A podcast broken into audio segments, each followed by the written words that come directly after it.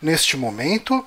É uma quinta-feira, dia 12 de setembro de 2019, 19, 19, 21 horas e 2 minutos. Repita, repita, repita. 21 horas e 2 minutos.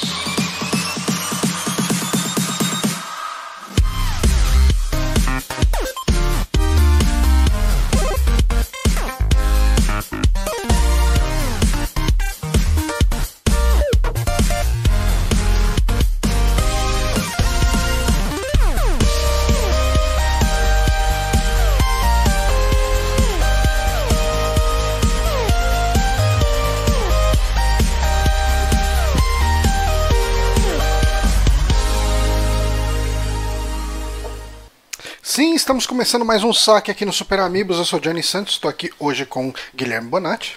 Olá, e estamos aqui com o convidado Renan do Jogazeira. E aí, beleza, galera? Grande Beleza? foca. E aí, Foca, gente? verdade. Cara, tá calor, né? Eu, Puta que pariu. cara, hoje eu esqueci a marmita em casa, eu tive que comer na rua. Hum. Quando eu saí do escritório, eu pensei que eu não ia conseguir, assim. Cara, tava ridículo. Puta tava. que pariu. Eu, eu passei por uma situação, inclusive, hoje que o, meu- o botão da minha camisa da barriga estourou. Ele quis Não, mas aí fugir. ventila mais. Exatamente, foi isso que, é, isso que ela tava querendo. Falou, não, cara, não aguento esse calor. Vou deixar ventilar aqui dentro. E. Mas enfim, estamos aqui, faça chuva, faça sol, faça calor, faça frio, para mais um Saque Podcast. Renan, para quem não conhece, ele é é lá do Jogazeira, ele já gravou aqui conosco, né? Já mais de uma vez, né, eu acho.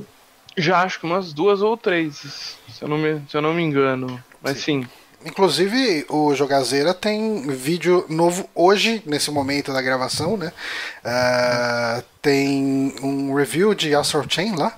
faz alguns minutinhos. Aí, ó. Em, em primeira mão aqui. Em primeira mão. É, e fala um pouco do Jogazeira para os nossos ouvintos.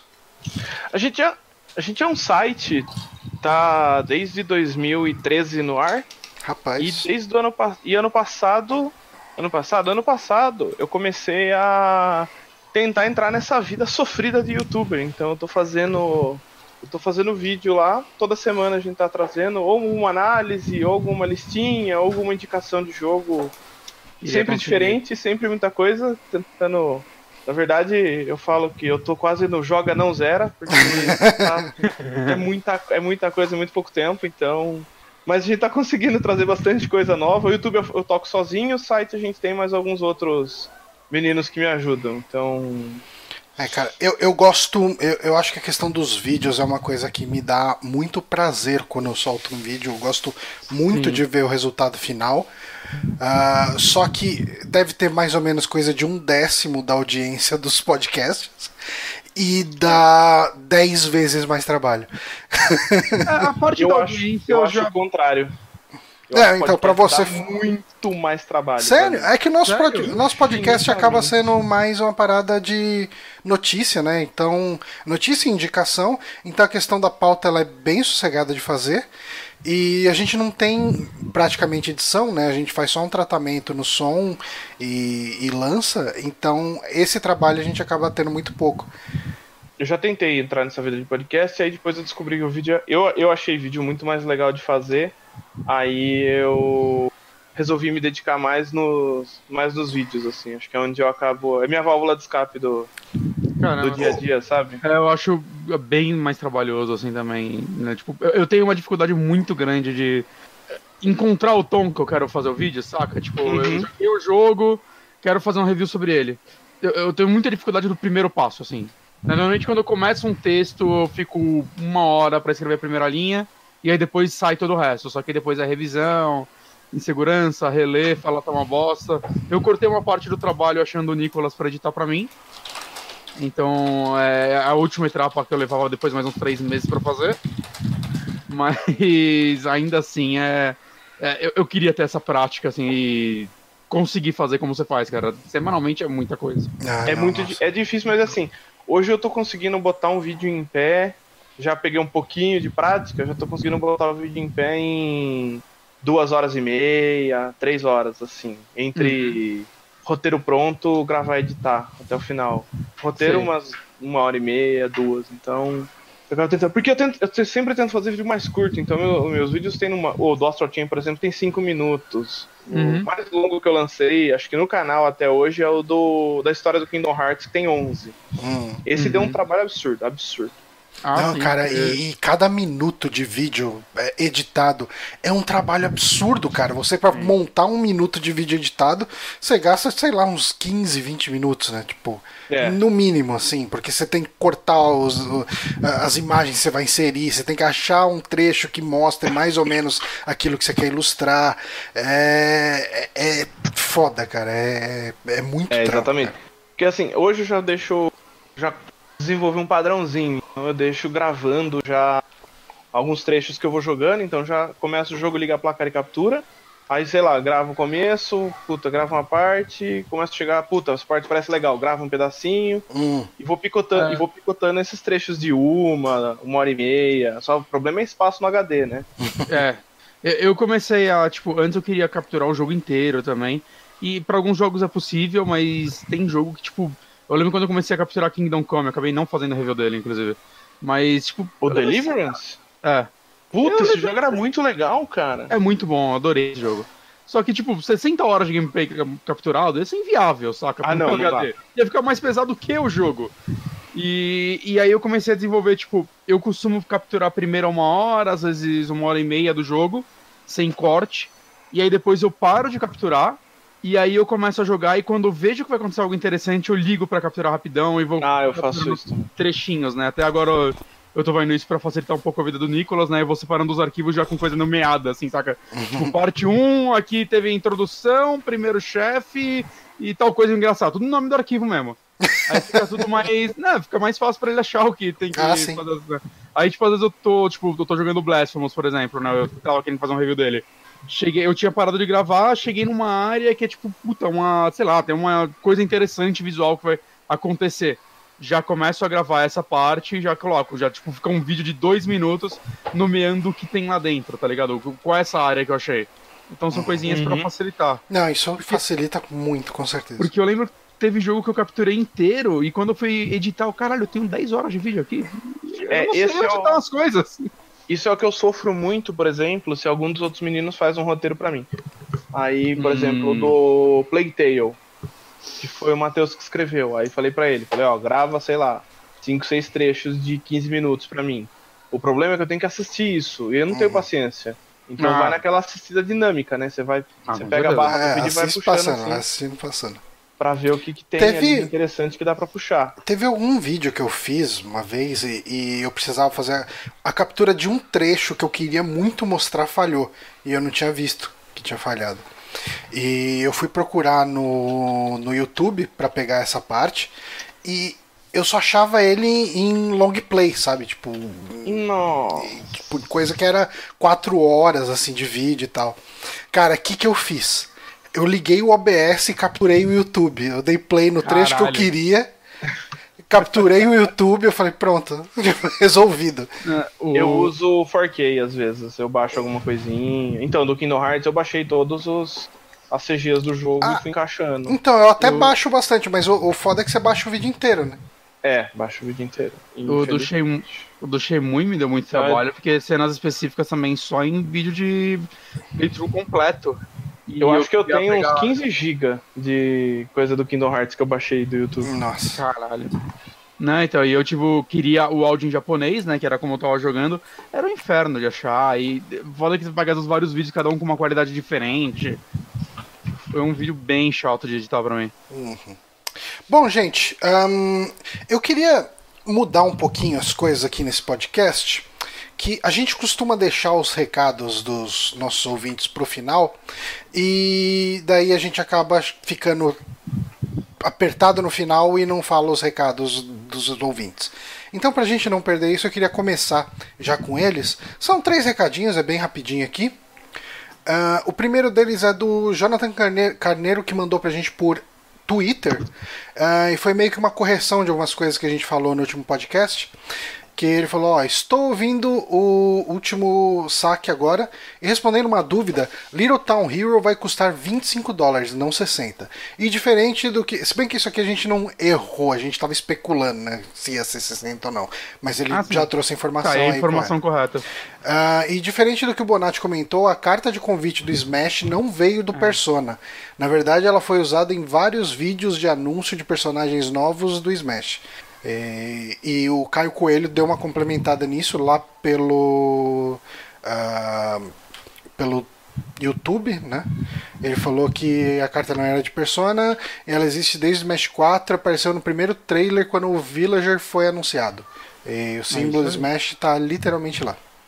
Então Persona copiou a Smash, fica aí a informação. Com certeza.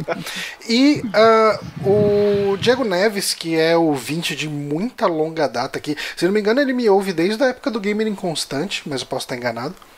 Eu também escuto toda essa época, sabia? Mas você não me deu parabéns por isso. Eu não. Você não, você não fez mais que obrigação. Fala galera, irmão Neves, é porque eles são dois, né? Os irmãos Neves, o Diego e o Douglas. É, irmão Neves, para dar aquele feedback positivo muito bom, o ritmo com três pessoas. Aí, ó, trouxemos mais uma terceira pessoa de novo hoje. É, seria legal convidar os amigos sempre que der, e futuramente um terceiro integrante para agregar. Acho bom dar uma estruturada no quiz. Fora isso, tudo bem descontraído, como gostamos. Abraço a todos, principalmente pro Honório, parceiro querido de LOL nas horas vagas. A galera só no Hum. LOLzinho. A gente não tem terceiro integrante porque o Honório quebrou nosso coração, a gente ainda não se recuperou. Ele odeia a gente. Ele não gosta da gente. Mas ah, vamos pro nosso quiz semanal. Vamos! Essa Ai, semana o nosso quiz é de perguntas feitas pelo Bonatti. Bonatti, do que vamos falar essa semana? Hoje nós vamos falar, completou dia 9 do 9 de 99, os 20 anos de Dreamcast. Olha só. E 20 anos de lançamento no Brasil também, porque ele saiu dia 20 do 9 de 99. Na verdade, ele não saiu aqui dia 20 do 9, ele teve a festa de lançamento no Tom Brasil, dia 20 do 9, mas ele foi lançado em setembro, outubro. Você ficou mudo. É verdade. N- Não te ouvo. Ni- Ninguém te ouve. Sumiu o Bonatti. A gente. Não. Não. Vê aí direitinho. Se bem que eu acho que o seu headset deve estar funcionando porque você está ouvindo a gente. É, Alô? ele tá brilhando. Ah, agora, Aí. agora te ouvimos. Eu desconectei Ele- conectei. Ok. Ele tá brilhando, então. É, não, tava ouvindo vocês. que... É, a hora que você apertou pra mutar, ele acendeu o vermelhinho lá. Então, enfim. Ah, Então. É, eu não sei onde eu tava, vou voltar tudo. Não, não sei onde eu tava. Eu falei do No- Brasil já? No Falou. Tom Brasil. Então, Brasil. Teve a festa de lançamento no Tom Brasil dia 20 do 9, mas ele foi lanç- começar a ser vendido aqui em outubro. Hum, Então, mas a festa de lançamento foi 20 do 9. E foi esse aí, o Dreamcast, né? Videogame aí. Vocês tiveram? Alguém que teve Dreamcast? não, Não, tive. cara. Eu jogava na casa de um amigo meu que tinha, inclusive eh, a gente comprava toneladas de esfirra do Habibs, litros e litros de Guaraná Simba e ficava comendo esfirra e jogando Unreal Tournament. Mas se o amigo tinha um Dreamcast, ele deveria ter mais dinheiro pra comprar algo uma esfirra que não fosse do Habib's. Hum, era é, é como se diz? Era intencional a esfirra do Habibs.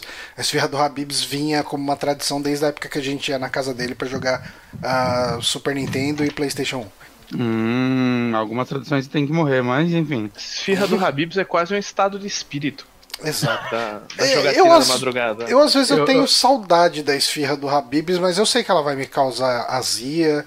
ah, É, é que era muito legal quando você é novo, você ia com 4 reais no Habib's e comprava 10 esfirras. Você saía com o gerente, né? É, né?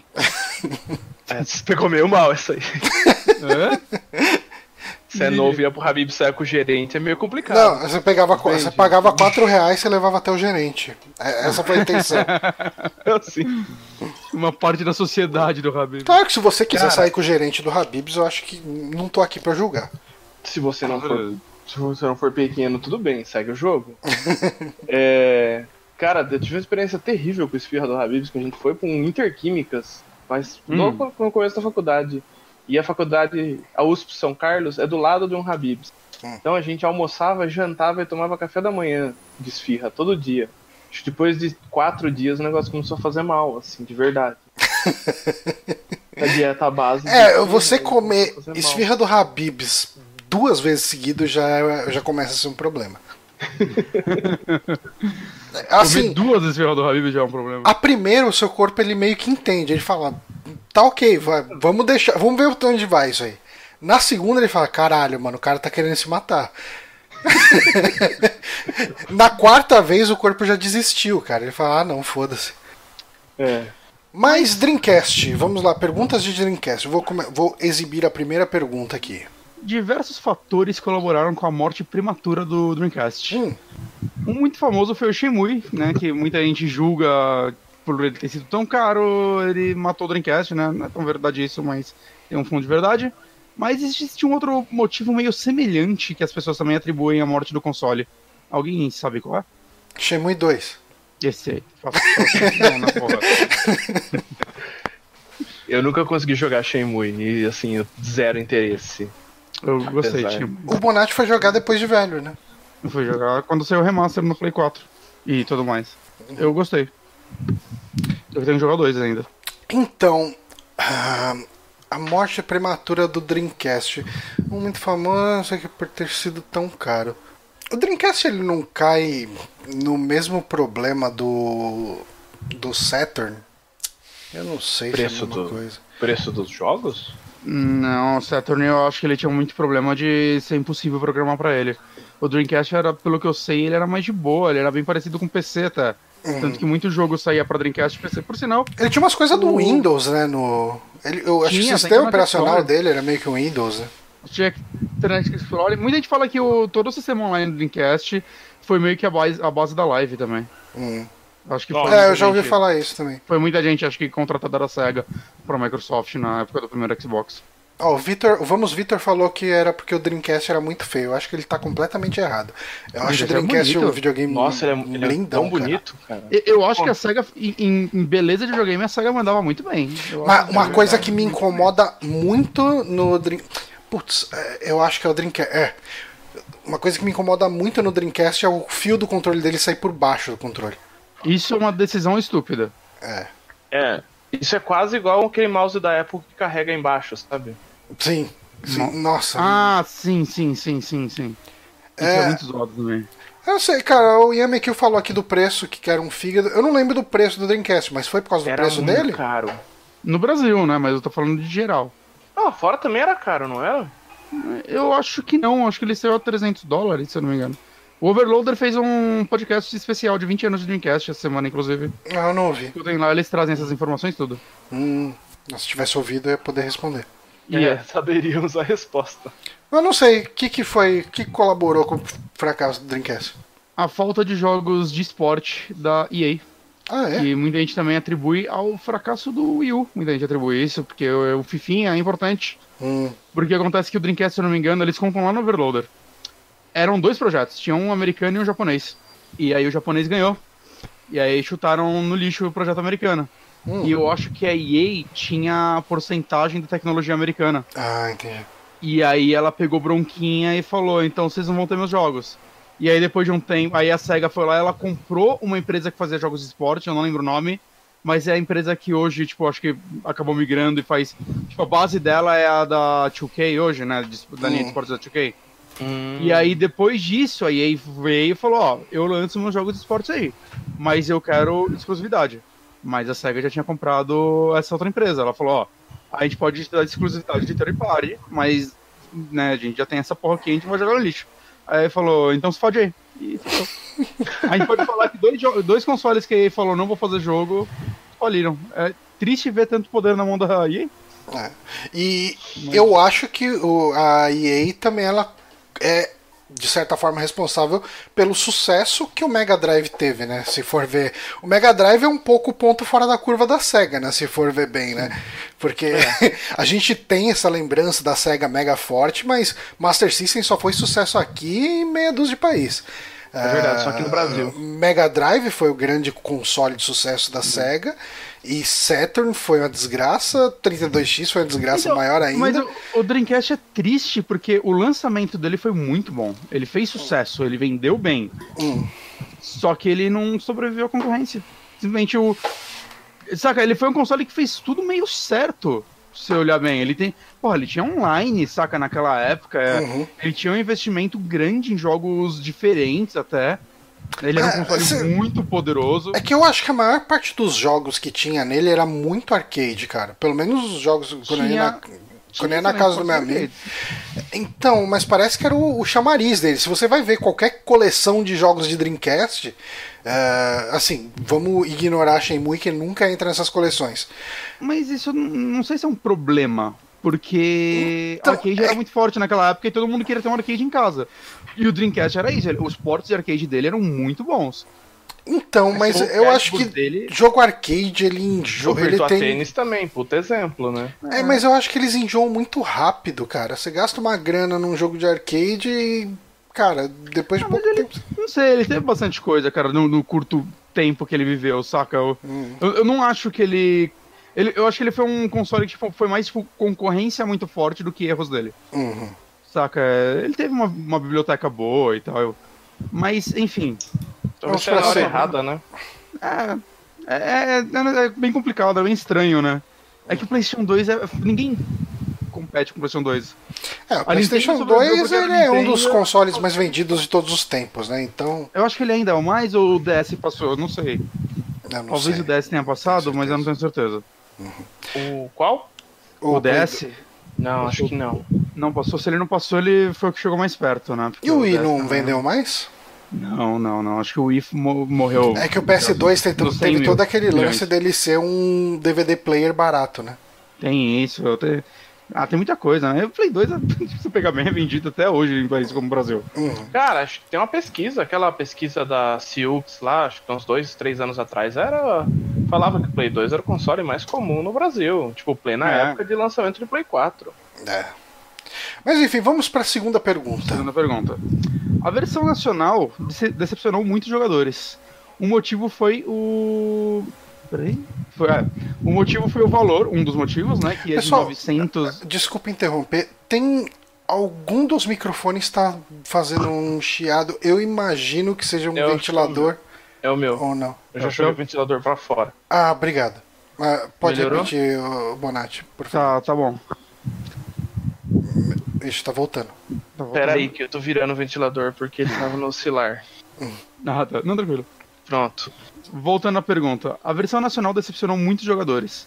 Um motivo foi seu valor, que é de 900 a mil reais, que, pelo que eu vi aqui, convertido hoje em dia seria o equivalente a 2.800 reais. Qual foi um outro fator que afastou os consumidores? No Brasil. A versão nacional. Ah, eu estaria pirataria nele. É o fato de não dar pra piratear? Ele tinha pirataria, mas era uma coisa tão chata. Você tinha que botar um disco e daí depois você tirava o disco de boot e botava o seu Não, o CD Play 2 também pirata. era assim no começo. Que era no, no primeiro. Meu, meu Play 2, o primeiro destravamento que ele teve, que era, eu acho que o Matrix? Não. Não, Matrix foi foi o o popularzão, o fodão. É. Eu tive um outro antes, você tinha que colocar um Game Shark antes e eles faliam CD, ele não ia DVD. Então tinha que colocar um CD de boot do Game Shark e aí colocar um CD. Aí a galera cortava CGs e tal. E aí o Dreamcast passou por isso, né? Que ele tinha aquele GCD, alguma coisa assim, que era um CD de 1 GB Nossa. que a SEGA achava que não ia nunca ser pirateado, e o que a galera fazia era passar tudo por um CD e tirar, tipo, as CGs e coisas do tipo. Mas não é esse o fator que eu estou falando, mesmo porque não é esse. Só isso. Não tem mesmo porque não é esse. A, a sua conversão do dólar aí tá meio estranha, hein? Ah, não foi o que fez, foi a Vice. Ah, vai- ah, Não é do dólar, é a- o preço dele nacional. Ah, não, não, tá. A conversão de reais para reais. É a exato. correção de inflação. Ok, Isso, essa, essa palavra chique. ok. Ahn, Cara, eu não. Ixi, agora seu som sumiu, Renan. Opa, tá aqui? Ah, não? agora tá. Tá aí, tá aí. Agora tá. Cara, Dreamcast, o som é negação. Eu Eu só joguei uma vez numa locadora. Nunca joguei. Nunca tive um contato grande com o Dreamcast. O formato do controle também foi. O controle é ruim. Era muito zoado. Mas ele é um Bonito. controle gostoso de pegar. Você também é, nem por isso é bom. Isso é, isso é verdade. isso é bem verdade. A versão nacional decepcionou muitos jogadores. O motivo foi Isso seu valor. Qual foi o outro fator? Os, só os consumidores do Brasil. É, versão nacional. Falta de Porque jogos. o de- americano. Cara, eu, eu vou ser bem sincero, eu não sabia nem que a Tectoy tinha trazido o Dreamcast. Foi falta de propaganda? Não, foi na verdade o fato de que o videogame era caro pra caralho e não vinha nenhum jogo. Ah, que merda. Nossa, ele vinha sem verdade. nada. E a, ele foi ter um bundle com Sonic Adventure só em 2000. E também teve mais um menor, né? Acho que menor aqui no Brasil, porque isso pouca gente ia ter acesso, mas o modem dele Hum. só veio chegar no Brasil em 2001. Ah, era a parte, né? É verdade. É. E 2001 foi quando acho que o Dreamcast morreu. Ele ainda foi vendido no Brasil oficialmente até 2004. Nossa. Loucura. Loucura. E Vamos pra última, pergunta? Existem diversas lendas que rondam o lançamento do Dreamcast no Brasil. Uma delas envolve a suposta certeza de que a Te- Tectoy eh, tinha de que seria impossível piratear o console. Qual é? Qual é essa lenda? Sobre a certeza da Tectoy não vai piratear essa porra nunca. Ué, não é o que você acabou de falar do GCD? É, isso que eu ia falar. Não, não. Em cima disso, da certeza que nunca iam piratear o GCD, existe uma lenda, que na verdade as pessoas não sabem que é verdade. Alguns jornalistas afirmam que isso aconteceu. A Tectoy jura que isso não aconteceu, que isso é um folclore. O que aconteceu? O que ela disse? Sexta, no Globo Repórter. Existe um Existem diversas lendas que rondam o lançamento do Dreamcast no Brasil. Uma delas envolve uma su- a suposta certeza que a Tectoy tinha de que seria impossível. Eu não entendi essa pergunta. Ela, a Tectoy tinha Qual uma que é a lenda que as Tectoy não ia ter certeza que podia piratear? Acho que é Com, isso. com base. Com, cara, escrevi igual um retardado. Com base na certeza de que a Tectoy tinha de que nunca iam piratear o Dreamcast, Hum. criou-se uma lenda. Ela disse algo a respeito disso, ou não disse. Ela mandava Mas- o Dreamcast junto com o drive de CDR e falava: pirateia aí! Tenta aí. Cara, eu te falar que você não tá tão longe da verdade. da- Cara, hum, dá a resposta então. Se fosse nos dias atuais, ia falar que teve um hackathon pra tentar piratear ele. Tipo, os caras fazem com a urna eletrônica, tá ligado? E o cara, e o cara consegue terminar. Ó, O Yamekil falou que era a lenda da loira do banheiro. Essa daí, acertou o próximo. Exatamente. Você, você abria a tampa do Dreamcast três vezes, falava uns palavrão, e Sim. daí saía a loira do banheiro de dentro do É. Dreamcast. E ela desbloqueava o Dreamcast pra você. O Dreamcast tem uma das melhores lendas, aliás, na internet, né? Não é lenda, essa daí é verdade. É, Tem que ser verdade, né? O, Eu, não quero viver num mundo em que isso não é verdade. Do, o famoso garoto que gozou no Dreamcast. Qual que era o nome do rapaz? Nossa, cara, essa história é muito boa. Essa história é fantástica, mano. Pera, Eu não sei o nome do Na, rapaz. na época que, assim, ao invés da gente ver memes com a mesma foto e legendas diferentes, a gente lia textos inteiros que chegavam por e-mail, né? E- Leonan. Daí tá Leonan. Leonan. É, é um nome muito clássico, né, cara? Olha, na Leonan, o garoto que gozou no Dreamcast. lenda viva. 2009 Meu o post. Tem 10 anos esse post. Tem 10 anos. Nossa senhora. É. É o post da pessoa falando do Leonan. O Leonan tem mais.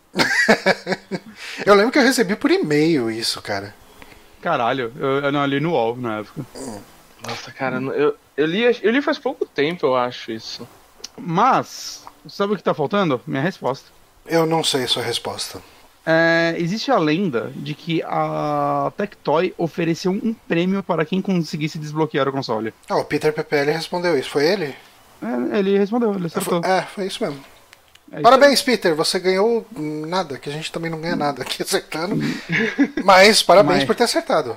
Mandou bem. Mas o, Mas, o presidente de marketing ou whatever da época fala até hoje que isso é mentira, que Hum. não faz sentido uma empresa incentivar as pessoas a piratearem o próximo videogame, o que é verdade. E por conta disso, eu acho que é verdade. Eu acho que ela. Tem muito jornalista que jura de pé junto que viu essa declaração na época. Maravilha. É isso aí. É isso aí, Dreamcast, esse videogame tão pouco jogado. Eu compraria um Dreamcast Mini, eu acho. Eu, Eu também. Eu compraria porque eu sou um freak de videogames mini, cara. Eu compro Nintendo. Se ele fosse bem feito como esse Mega Drive Mini parece que vai ser, tá saindo, sei lá se ele já lançou. Sabe, em quantidade de jogo e qualidade, eu. Ah, eu duvido. Ia ter Crazy Taxi. E só. Panzer Dragoon. Crazy, Crazy Taxi é chato. É, eu gostava na época, mas eu gostei de ter jogado três vezes ele. É, eu tinha ele no Play 2. Nunca joguei. Cansa. Ai, que vergonha que eu sou. Não, tá bom. Se fosse um jogo bom. Mas enfim, gente, encerrado aqui os nossos Amigames, a gente tá com uma agenda cheia de indicações. Ah, vamos para a primeira do. Vamos começar com o convidado, que também o Bonatti jogou, né? Sim, E que jogando. é. Vamos falar de Astral Chain. Jogão, hein? Puta que pariu. Mas vou te falar que foram vários mixed feelings pra mim, assim, o começo dele.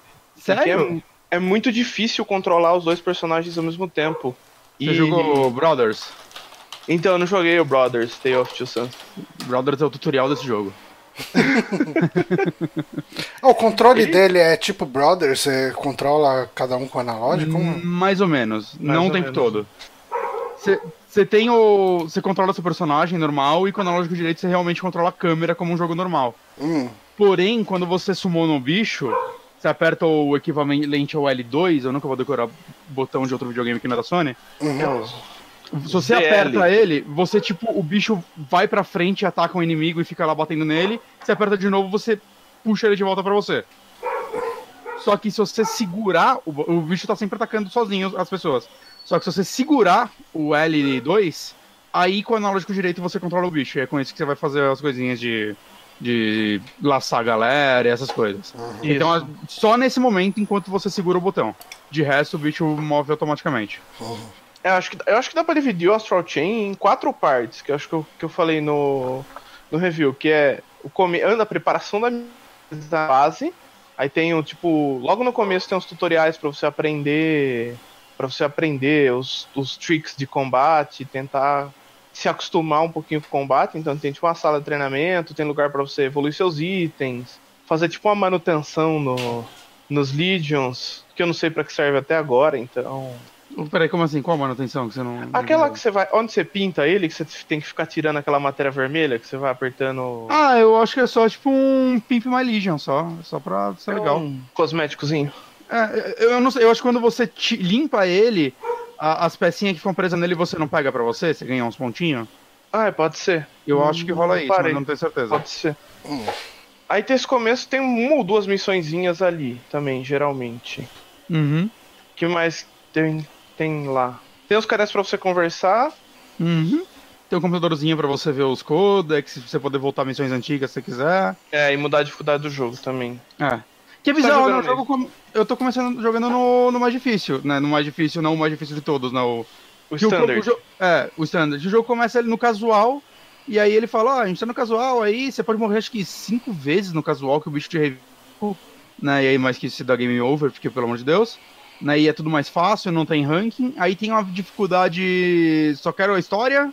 Que aí acho que você não morre nunca. Não morre nunca, é. E aí tem a Platinum Standard. E aí você tem que mudar automaticamente. A Platinum Standard, pra um jogo da Platinum, eu tô achando meio fácil. Hum. É, eu tô achando tranquilo também. Apanhei não, um pouquinho no final, mas. É, mas no bom sentido, assim, eu não acho que esse jogo. Como ele não é só tão focado em combate como um baioneta, eu acho ok a dificuldade dele ser mais tranquila, né? E até um pouco pelo gameplay, ele, ele é um jogo que claramente foi feito pensado no Switch no modo portátil. Hum. Então é. Saca, ele, ele pensa realmente nos controles do Switch. Né? Ele pensa realmente, tipo, cara, você não, não. Você nem ia conseguir fazer uns Master Com. Tipo, vai ter gente que vai jogar baioneta pra caralho, mas ele é um jogo mais cadenciado, eu acho, da Platinum. E, sei lá, eu tô gostando muito disso, assim, da dinâmica de combate dele. Hum. É, agora eu também, já comecei a gostar bastante, assim, tanto que para mim é um dos destaques do ano, assim, um dos melhores do Sim. Switch. Tá só atrás do Fire Emblem para mim que lugar Eu tô especial. na dúvida. Talvez eu tenha gostado mais dele do que Fire Emblem. Mas é tipo é muito legal. Aí você tem uma parte também, logo no começo das missões, que você vai conversando com todo mundo e pegando palavras-chave e investigando é a parte de investigação. Né? É uma parte bem interessante. Lembra um pouco aquele jogo do Sherlock Holmes. Hum. Eu nunca joguei o Sherlock Holmes. Caramba, eu, eu acho bem legal, coisas, cara. Olhar o que que, que que aconteceu. Usar tem a visão, tipo, chama Iris, que é tipo uma visão de realidade aumentada. É, eu penso muito no Batman nessas partes. É, pode ser. Bem, no... bem pensado. Principalmente no, no, no Origins, né, que é o, é o pior, mas ele tem um lance de investigação legal de você ter que recriar cenas e tal. Eu não lembro se isso daí eles exportaram pro Night também, eu acho que não. Não. Não, é. Mas ele é mais focado nisso e eu achei legal. Eu achei. Eu não sei, quebra um pouco o ritmo dos jogos da Platinum, né? Que são todos meio, entre aspas, parecidos.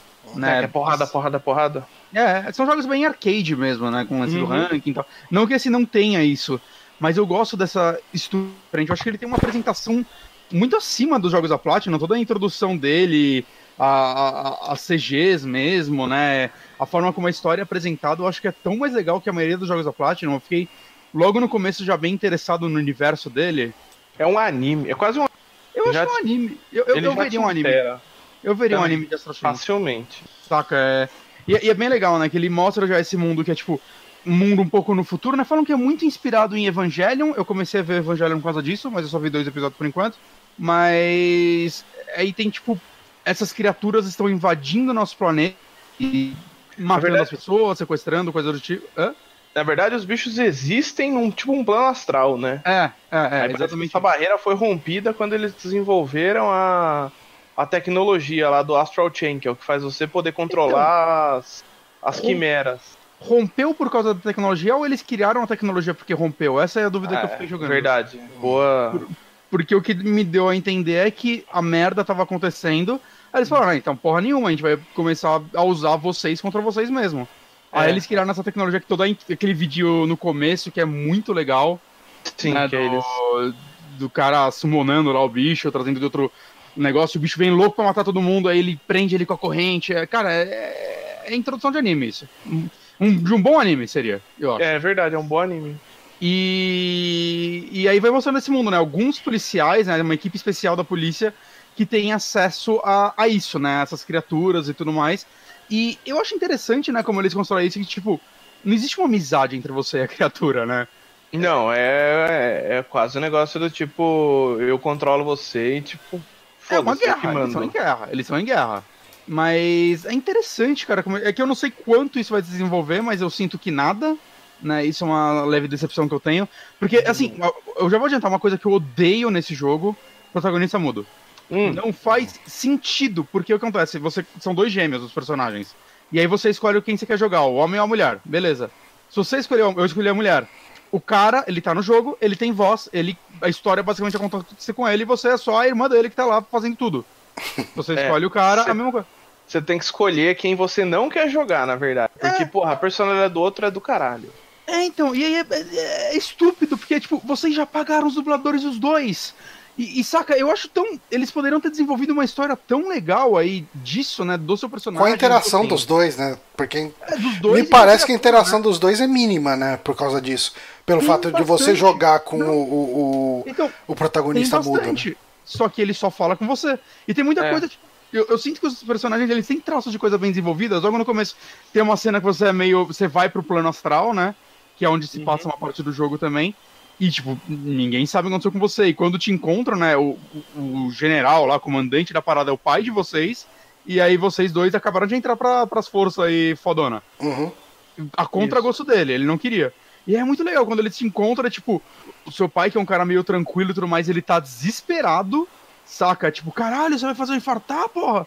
E aí, e seu irmão tá tranquilaço, e aí os caras começam a zoar ele, ah, Maval, nem parece o cara que tava chorando agora há pouco, saca? E, e é legal que são coisas que não mostram, mas, tipo, saca, você já sabe, tipo, tá, seu irmão ficou desesperado quando aconteceu isso com você, porque ele não sabia se você ia voltar ou não, e aconteceu toda uma história que você não viu, né? E tem um.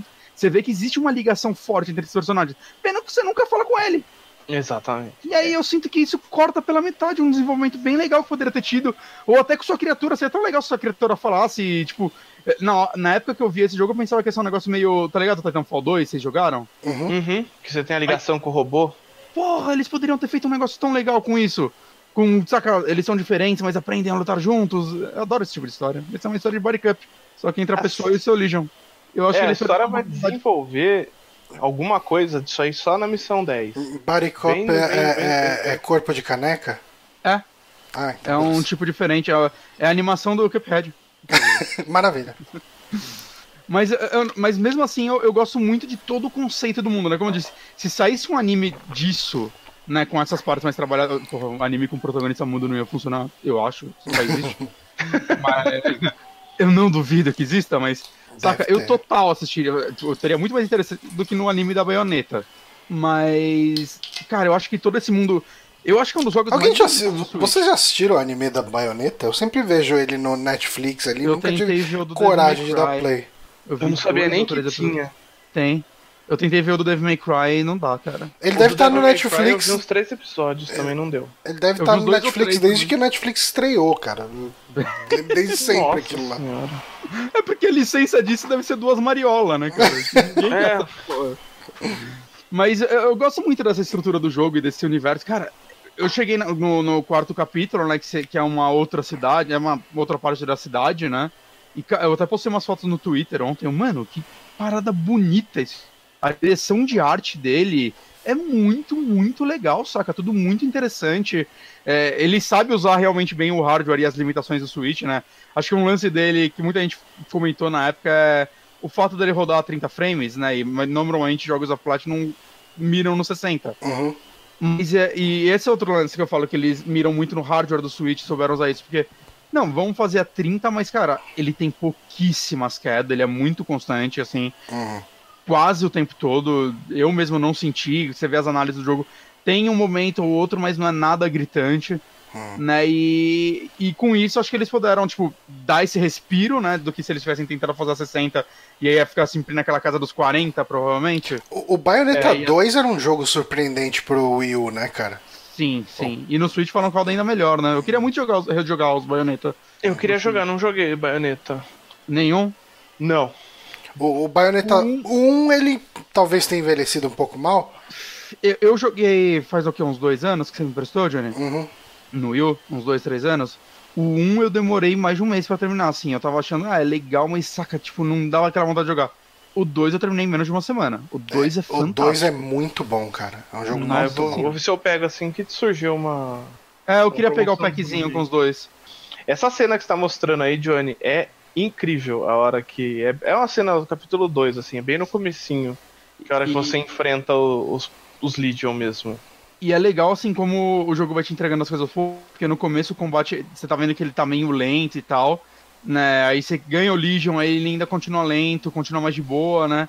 É. No capítulo 3 acontecem umas coisas que muda completamente o combate. Você começa a fazer combos com seu Legion, golpes que um vai completando, saca? Você dá um combo com seu personagem, finaliza com um golpe com Legion. Cara, fica muito mais dinâmico e vai ficando muito gostoso o combate. Aí libera as árvores de as skill tree, Aí é. vai ficando muito, muito da hora, assim, cara. Tem muita habilidade legal para se liberar, né? E, e, depois você vai liberando outros Legions, né? Então, os Legions têm. Eles são diferentes, né? Tem o Legion que é mais para ataque à distância, o Legion, o principal ele é o Sword, e eles vão tendo interações no mundo, é, na parte de exploração mesmo. Você precisa de um Legion do tipo tal para conseguir explorar tal área, né? Mexer em tal objeto. Então ele vai explorando muito isso, assim. Os Legions acabam sendo. É, é, eles são sua arma, né? Sua arma e seu. Sua ferramenta de puzzle também. É, sua ferramenta de puzzle. E, cara, Porque... isso é muito legal. Uma dúvida que eu tenho, você que já tá quase terminando o jogo. Você, é, re... As fases, cada uma é numa parte diferente da cidade ou você joga, chega a voltar nelas? Você volta, no, você volta. Uh, o shopping acho que é bastante recorrente, assim. No... Não, é porque teve umas partes no, no capítulo 2 que eu não tinha o Legion necessário para explorar. Eu então, esse, fazer, esse backtrack, você vai ter que refazer o capítulo 2. Esse backtracking o jogo influencia. Isso eu queria que fosse um pouquinho mais bem feito. Do que ter que refazer é... o capítulo inteiro. Podia dar pra só eu, eu, visitar a área. É, eu não, eu não cheguei a tentar rejogar nada. Eu, até porque eu não tenho muito esse perfil de rejogar, de, de backtracking. Assim, se o uhum. jogo não me obriga a voltar para pegar alguma coisa, uhum, eu não fui por curiosidade. Até porque essas coisas não são tão valiosas assim. Ah, então, sim. É, é uma habilidadezinha ou um roupa também, né? Uma roupa, alguma coisa cosmético, porque. Falam que tem umas roupas bem legais de endgame. Tem, tem. O uniforme, eu quero, eu quero pegar o uniforme do, do Lep pra jogar com ele no, no combate, o cachorrinho. Ah, tem o uniforme dele? Tem. Cara, que da hora. E, e, é legal isso, né? Os personagens, eu acho que tem um, um leque legal de personagens com carisma legal. Né? O próprio leque, ele, eu adoro ele, todas as cenas que ele aparece. E ela, e a, a Maria, né? O nome da, da menina. A Marie. Marie. É. Né, sempre que ela aparece também tem a roupa do Leque, que ela, que ela basicamente ela muda a personalidade dela quando ela tá com ele e com a roupa e sem, né? E eu é. acho isso muito legal. Ele tem umas coisas meio recorrentes, tem tipo um fantasma no banheiro, se diz um fantasma. Você tem que, em toda missão, você acha um banheiro que você pega um papel higiênico ou algo específico dele, e depois você vai na sua base e dá para esse, esse personagem que você não sabe quem é, ele tá só trancado no banheiro. E é tipo um coletável do jogo. Você tem que pegar papel higiênico e entregar para ele. Só você que não é sempre papel higiênico. todos os banheiros do jogo, usar é. todos os banheiros e pegar o papel higiênico. Você pega como se fosse um a mais e, e leva e pra esse tirar um item em troca para todos que você tira. Tem o lance das fotos também, porque eu, eu apanho muito tirando foto dos inimigos. né? Que você vai. Assim como o Zelda, você ganha câmera lá e você vai completando o codex tirando foto de tudo. E... Cara, acho que todos os jogos estão fazendo isso também. Até o Monster Hunter colocou uma câmera para você agora para tirar foto, é. Mas esse, eu não sei, eu tô gostando de fazer isso, que sempre você libera um codex do inimigo com informações dele, dos personagens, né, de tudo que você vai tirando foto. E eu gosto disso, eu gosto de completar essas coisinhas. O que me irrita é coletar os, as matérias vermelhas, né? Ah, é que você tem que ficar pegando Legion. A, a, a, o que me irrita também é as partes de meio plataforma que você tem que, tipo, tem um movimento que você controla o Legion. Que que aí rola você leva ele até uma plataforma. Esse negócio da matéria vermelha, o que que é? É assim, é, Ah, é. cara, eu vou falar que é tipo as, as argolas do Sonic, Hum, da, de quantidade. Então, assim, você tem que ficar coletando milhares de, de coisinhas que estão espalhadas no mapa com o Legion, que é como se fosse pedaços da corrupção do plano astral no mundo físico. hum. E aí você tem que mandar o seu Legion pegar. Então você vai ter controlando você e ele, e ele vai ter que ficar tipo andando em volta de você para ir pegando essas coisas enquanto você vai Ah, entendi. enquanto você vai andando. E isso é assim, e ele fica contando constantemente quantos por cento você já fez do mapa, o que é um porre. Porque você fica- você fica ali, puta, fiz 15% do mapa só, meu Deus, cadê o resto? Assim, me incomoda de uma maneira eu ter que ficar coletando aquilo, e tipo E- assim, e, e é cada trechinho que você tem que ir pegando, então... E o jogo tem tipo uns achievements que, de coisas que você vai fazendo que te dão itens, né, também. E toda fase tem um que é colete pelo menos 80%. Eu não consegui fazer nenhum. Não, ah, eu fiz. 80%. Eu fiz. Mas isso daí serve pra você melhorar, né, o Legion e sua arma, né? Isso, Na- você na você ganha os, os codes lá. É que esse jogo ele tem uma tipo, ele tem isso, ele tem dinheiro que serve pra você comprar itens e coisas do tipo, e ele tem um outro negócio que você vai enchendo, tipo, experiência, que é pra você, para as Então ele tem muita coisa, assim, pra Que é o código genético, né? É, código genético. E, e o que eu ia falar da, daquele lance de você leva. o- Tipo, guia o Legion até vai uma plataforma e você aperta um botão e ele te puxa até ela. Legal, Isso. um negócio legal pra exploração. Isso funciona mal, que é um caralho, porque eles fizeram. Cara, pelo amor de Deus, desliga a física nesses momentos. Por quê? Você faz isso e tem um- uma pedra no meio, um pedacinho de pedra, seu personagem vai bater nela e cair lá embaixo. E aí vai é verdade. e perde, muita vida. Em lugar assim, quando você tá no plano astral, é muita vida que cai. E, tipo, a primeira parte que eu tinha que fazer isso daí é, não era no plano astral, era no mundo, então eu não perdia vida, mas acontecia? Eu subia uma escada, ia numa rampinha na puta que pariu, e aí tinha um negócio pra eu atravessar. Aí eu tentava, eu sempre batia num ferrinho, caía lá embaixo, e era tipo um lugar pra eu pegar uns itens, tinha baú e tal. Ah, mano, eu quero ir lá, né? Cara, eu tive que fazer isso umas 10 vezes, que toda hora eu caía lá embaixo e tinha que dar toda. Mano, pelo amor de Deus, desliga a física nesses momentos, não precisa ser realista. Atravessa os objetos e chega no lugar, cara, porque. Mano, como isso é. ch- Aí, ó, caiu, caiu. Você tá vendo? Tô exatamente vendo. isso. Olha a lasca de vida que te, te arranca isso. É 20%, é um absurdo. É enquanto ele 20%? tira. É. Mano, não vai tomar no cu. Eu fui descobrir porque o cara que eu cheguei em mil de vida, ele tirou 200 certinho. Eu falei, ah. Caralho, mano, é, é muito, velho. E, tipo, o remédio é meio escasso, assim. Você pode comprar ele, mas eu tô guardando dinheiro pra comprar coisas é, que vão me dar coisas mais permanentes. É que você tem field items que você coleta que é só pra aquela missão. Então. É. E tem Muita coisa itens- que você acaba não, gas- não valendo a pena gastar dinheiro em, em item Sim. de cura, né? É, que ele tem os itens que você gasta só nessa missão e os itens que você leva pra próxima. Isso. É, é meio loucura isso. Mas eu acho interessante, de, pelo menos ele é inteligente no ponto, vai. Você tem cinco tipos diferentes de remédio. Você tá usando um, ele acaba e você aperta o botão, ele vai pro próximo menor, automaticamente. Saca? Ele não É. vai não usar ou ir pro mais. Que, o, o, tipo, que enche mais vida. Não, ele vai pro próximo menor. Isso daí eu achei pelo menos inteligente do jogo, esse Sim. atalhozinho, saca? Uhum. Mas não sei, cara, eu tô achando um jogo bem delicioso de jogar, assim. É dá muito gostoso. Eu fiquei bem afim de jogar. O foda é que assim, né? 60 dólares, Switch, mais imposto. É. Vai aí uns 260 nele. Tá É. 250 na loja Nintendo.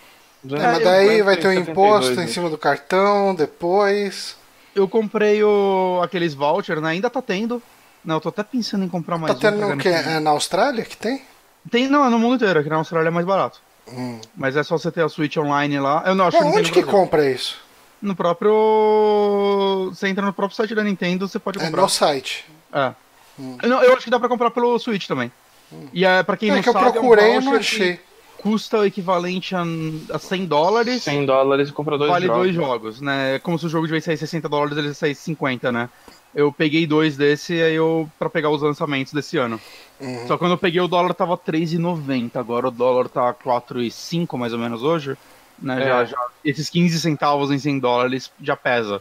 É. Né? Mas, ainda sai mais barato que se comprar isolado, né? Uhum. Eu, tô, eu tava muito pensando em pegar É, mais então um, eu ia comprar esse- esses vouchers, porque eu vou pegar o Link's Awakening com certeza. Aham. Só que, tipo, cara, eu não achei. Assim, não encontrei. Depois eu vou procurar um pouco mais de calma. Vê no site.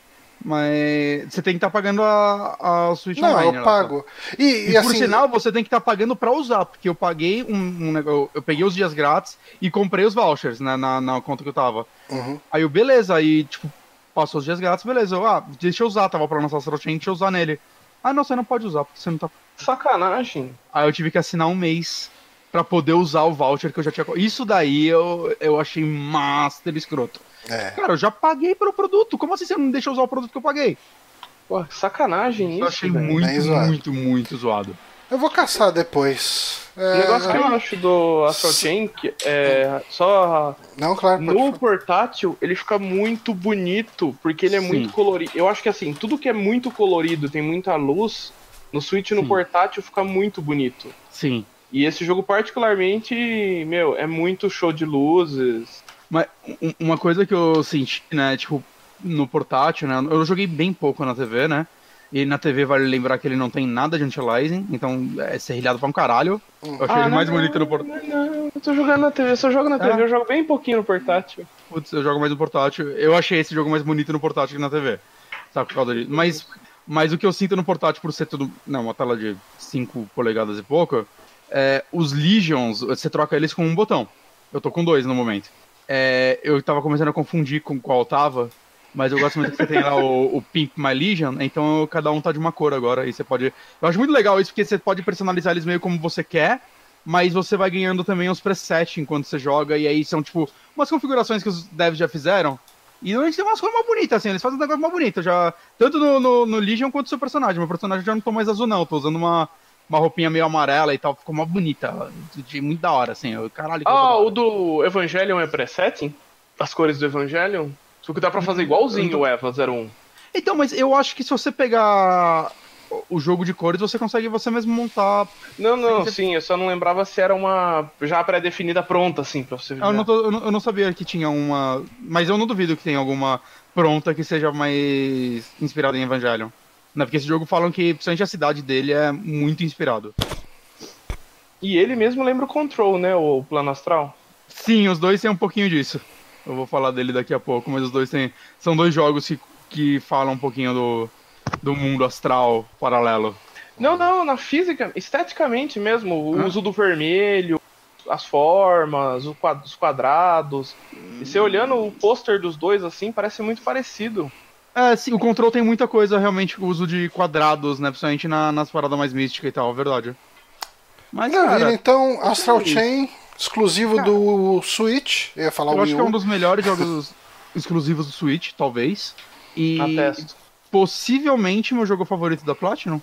E uma coisa que eu reparei jogando esse jogo, eu já já tava pensando nisso há um tempo, mas quando eu comecei a jogar ele, eu reparei é. Pô, eu gosto muito de histórias onde você é policial. É, realmente, você já comentou alguns jogos aqui. É, o eu jogo do adoro. CSI, então deve fazer um sucesso. Porra. É, cara, que, eu- porra, This is the Police. Low eu- eu budget amei total, A né? história. Eu amei o Beat Cop, saca? Eu gosto dessa história de que você é um policial que. né, É que esses dois são muito mais um lance, tipo, sobre a corrupção da polícia e tudo mais. Né? Mas eu gosto, tipo, tanto no caso desse, que é o lance mais de investigação, né? Eu gosto de investigar coisas nos jogos, né? E tanto quanto as- essas histórias, tipo, eu sou um policial envolvido nesse mundo bosta e eu tenho que lidar com essa situação. Eu, eu gosto de histórias onde você é policial. Desculpa, gente, eu gosto. Você curtia aquele World Scariest Police Chases também? Eu não sei o que é Deixa isso. Da, era um jogo do, do PS1. que você- era aquele Nossa. jogo da, do programa das maiores perseguições do mundo. Sério, Também era tem um jogo policial disso? e tinha que ir caçando os bandidos, sim. Nossa, era só nunca uma vi perseguição isso. de carro em highway. Depois Cara, eu que te foda. mando pra você ver. Que legal. legal. manda. Mas eu gosto disso. Eu, eu tenho que jogar Police Quest um dia. Eu tenho muita vontade de jogar Police Quest. É que é foda que esses adventure de, de parsing, né, que você tem que ficar digitando os comandos, eles são muito difíceis, cara. Eu, eu acho que eu tenho no, no GOG, assim, o pack com os cinco primeiros. É, o é que eu falam que o Steam. Quest é, tipo, o cara que fez ele é meio racistão e tal, e isso tá no jogo. assim. Uh, Oh, Fala- Ou ele é. Não, acho que ele teve a consultoria de um policial, mas ele é aqueles policiais meio. Não, um policial americano tem que matar. E aí é tipo. Falam que, falam que o jogo tem muito. O Beat Cop também tem muito disso, né? Tem muito racismo naquele jogo, mas é porque ele é. Tipo, ele começa com uma mensagem gigante falando, gente, isso aqui é inspirado em filmes dos anos 80, se passa nos anos 80, a gente quer reportar essa visão mesmo, a gente não colabora com isso, mas era assim e ainda é, né? Policiais no- no- nos Estados Unidos. uhum, É, então, eu acho que é válido, uhum.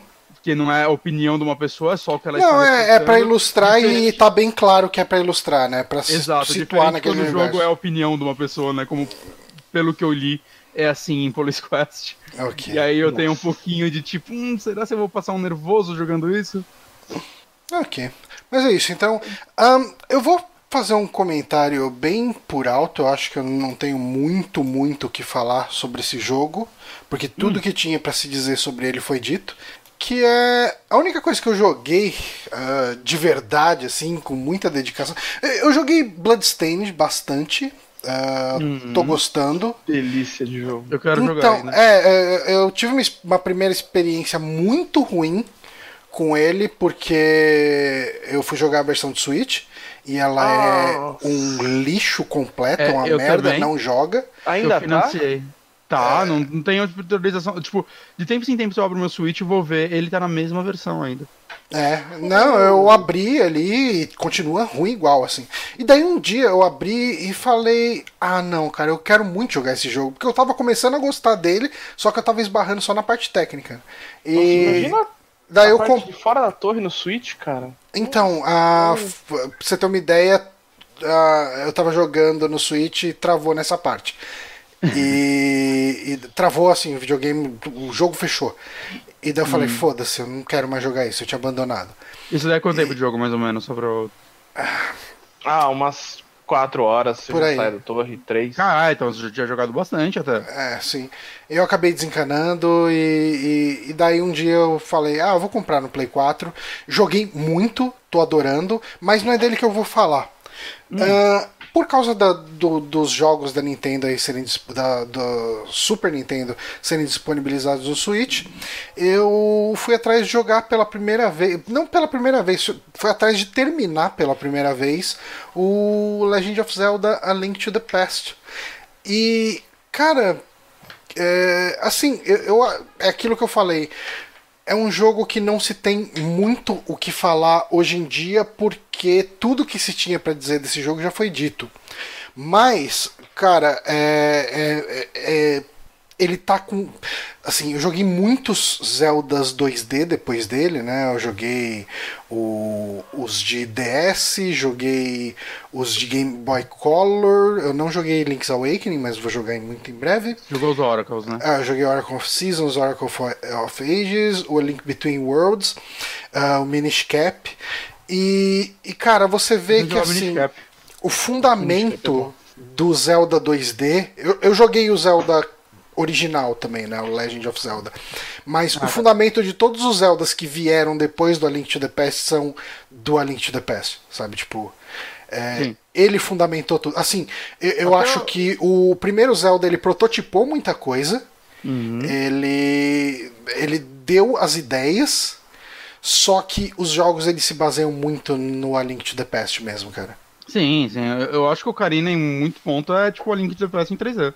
É. É E, muito parecido. e assim, cara, eu, eu acho que ele é talvez o mais arroz com feijão desses Zeldas que eu falei. Hum. Porque a gente tá acostumado a ver todos esses power-ups que você tem aqui nele nos outros Zeldas. E os outros Zeldas acrescentam coisas, né?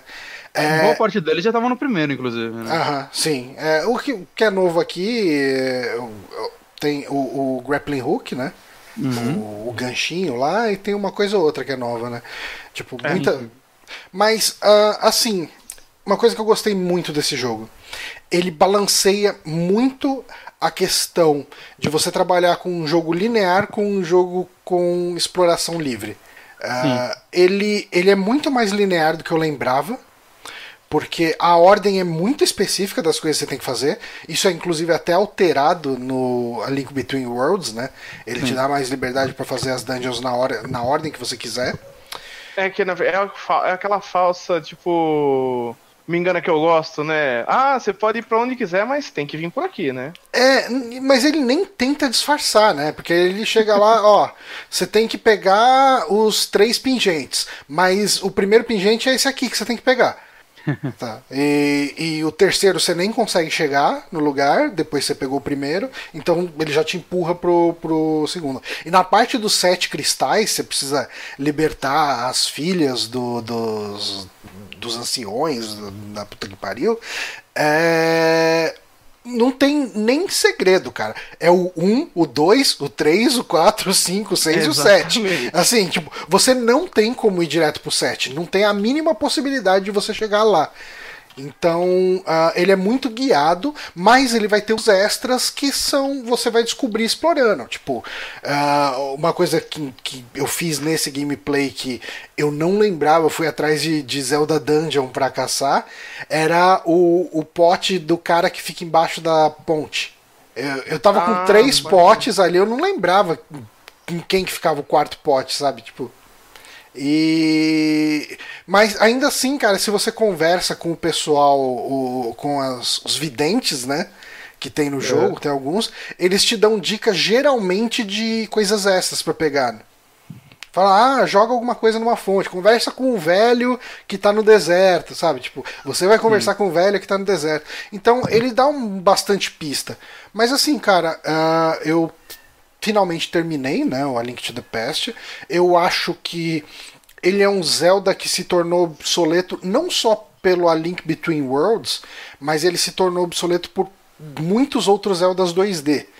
Mas ele é muito importante e ele é um jogo muito redondo, cara. Tipo, ele é muito bem feitinho.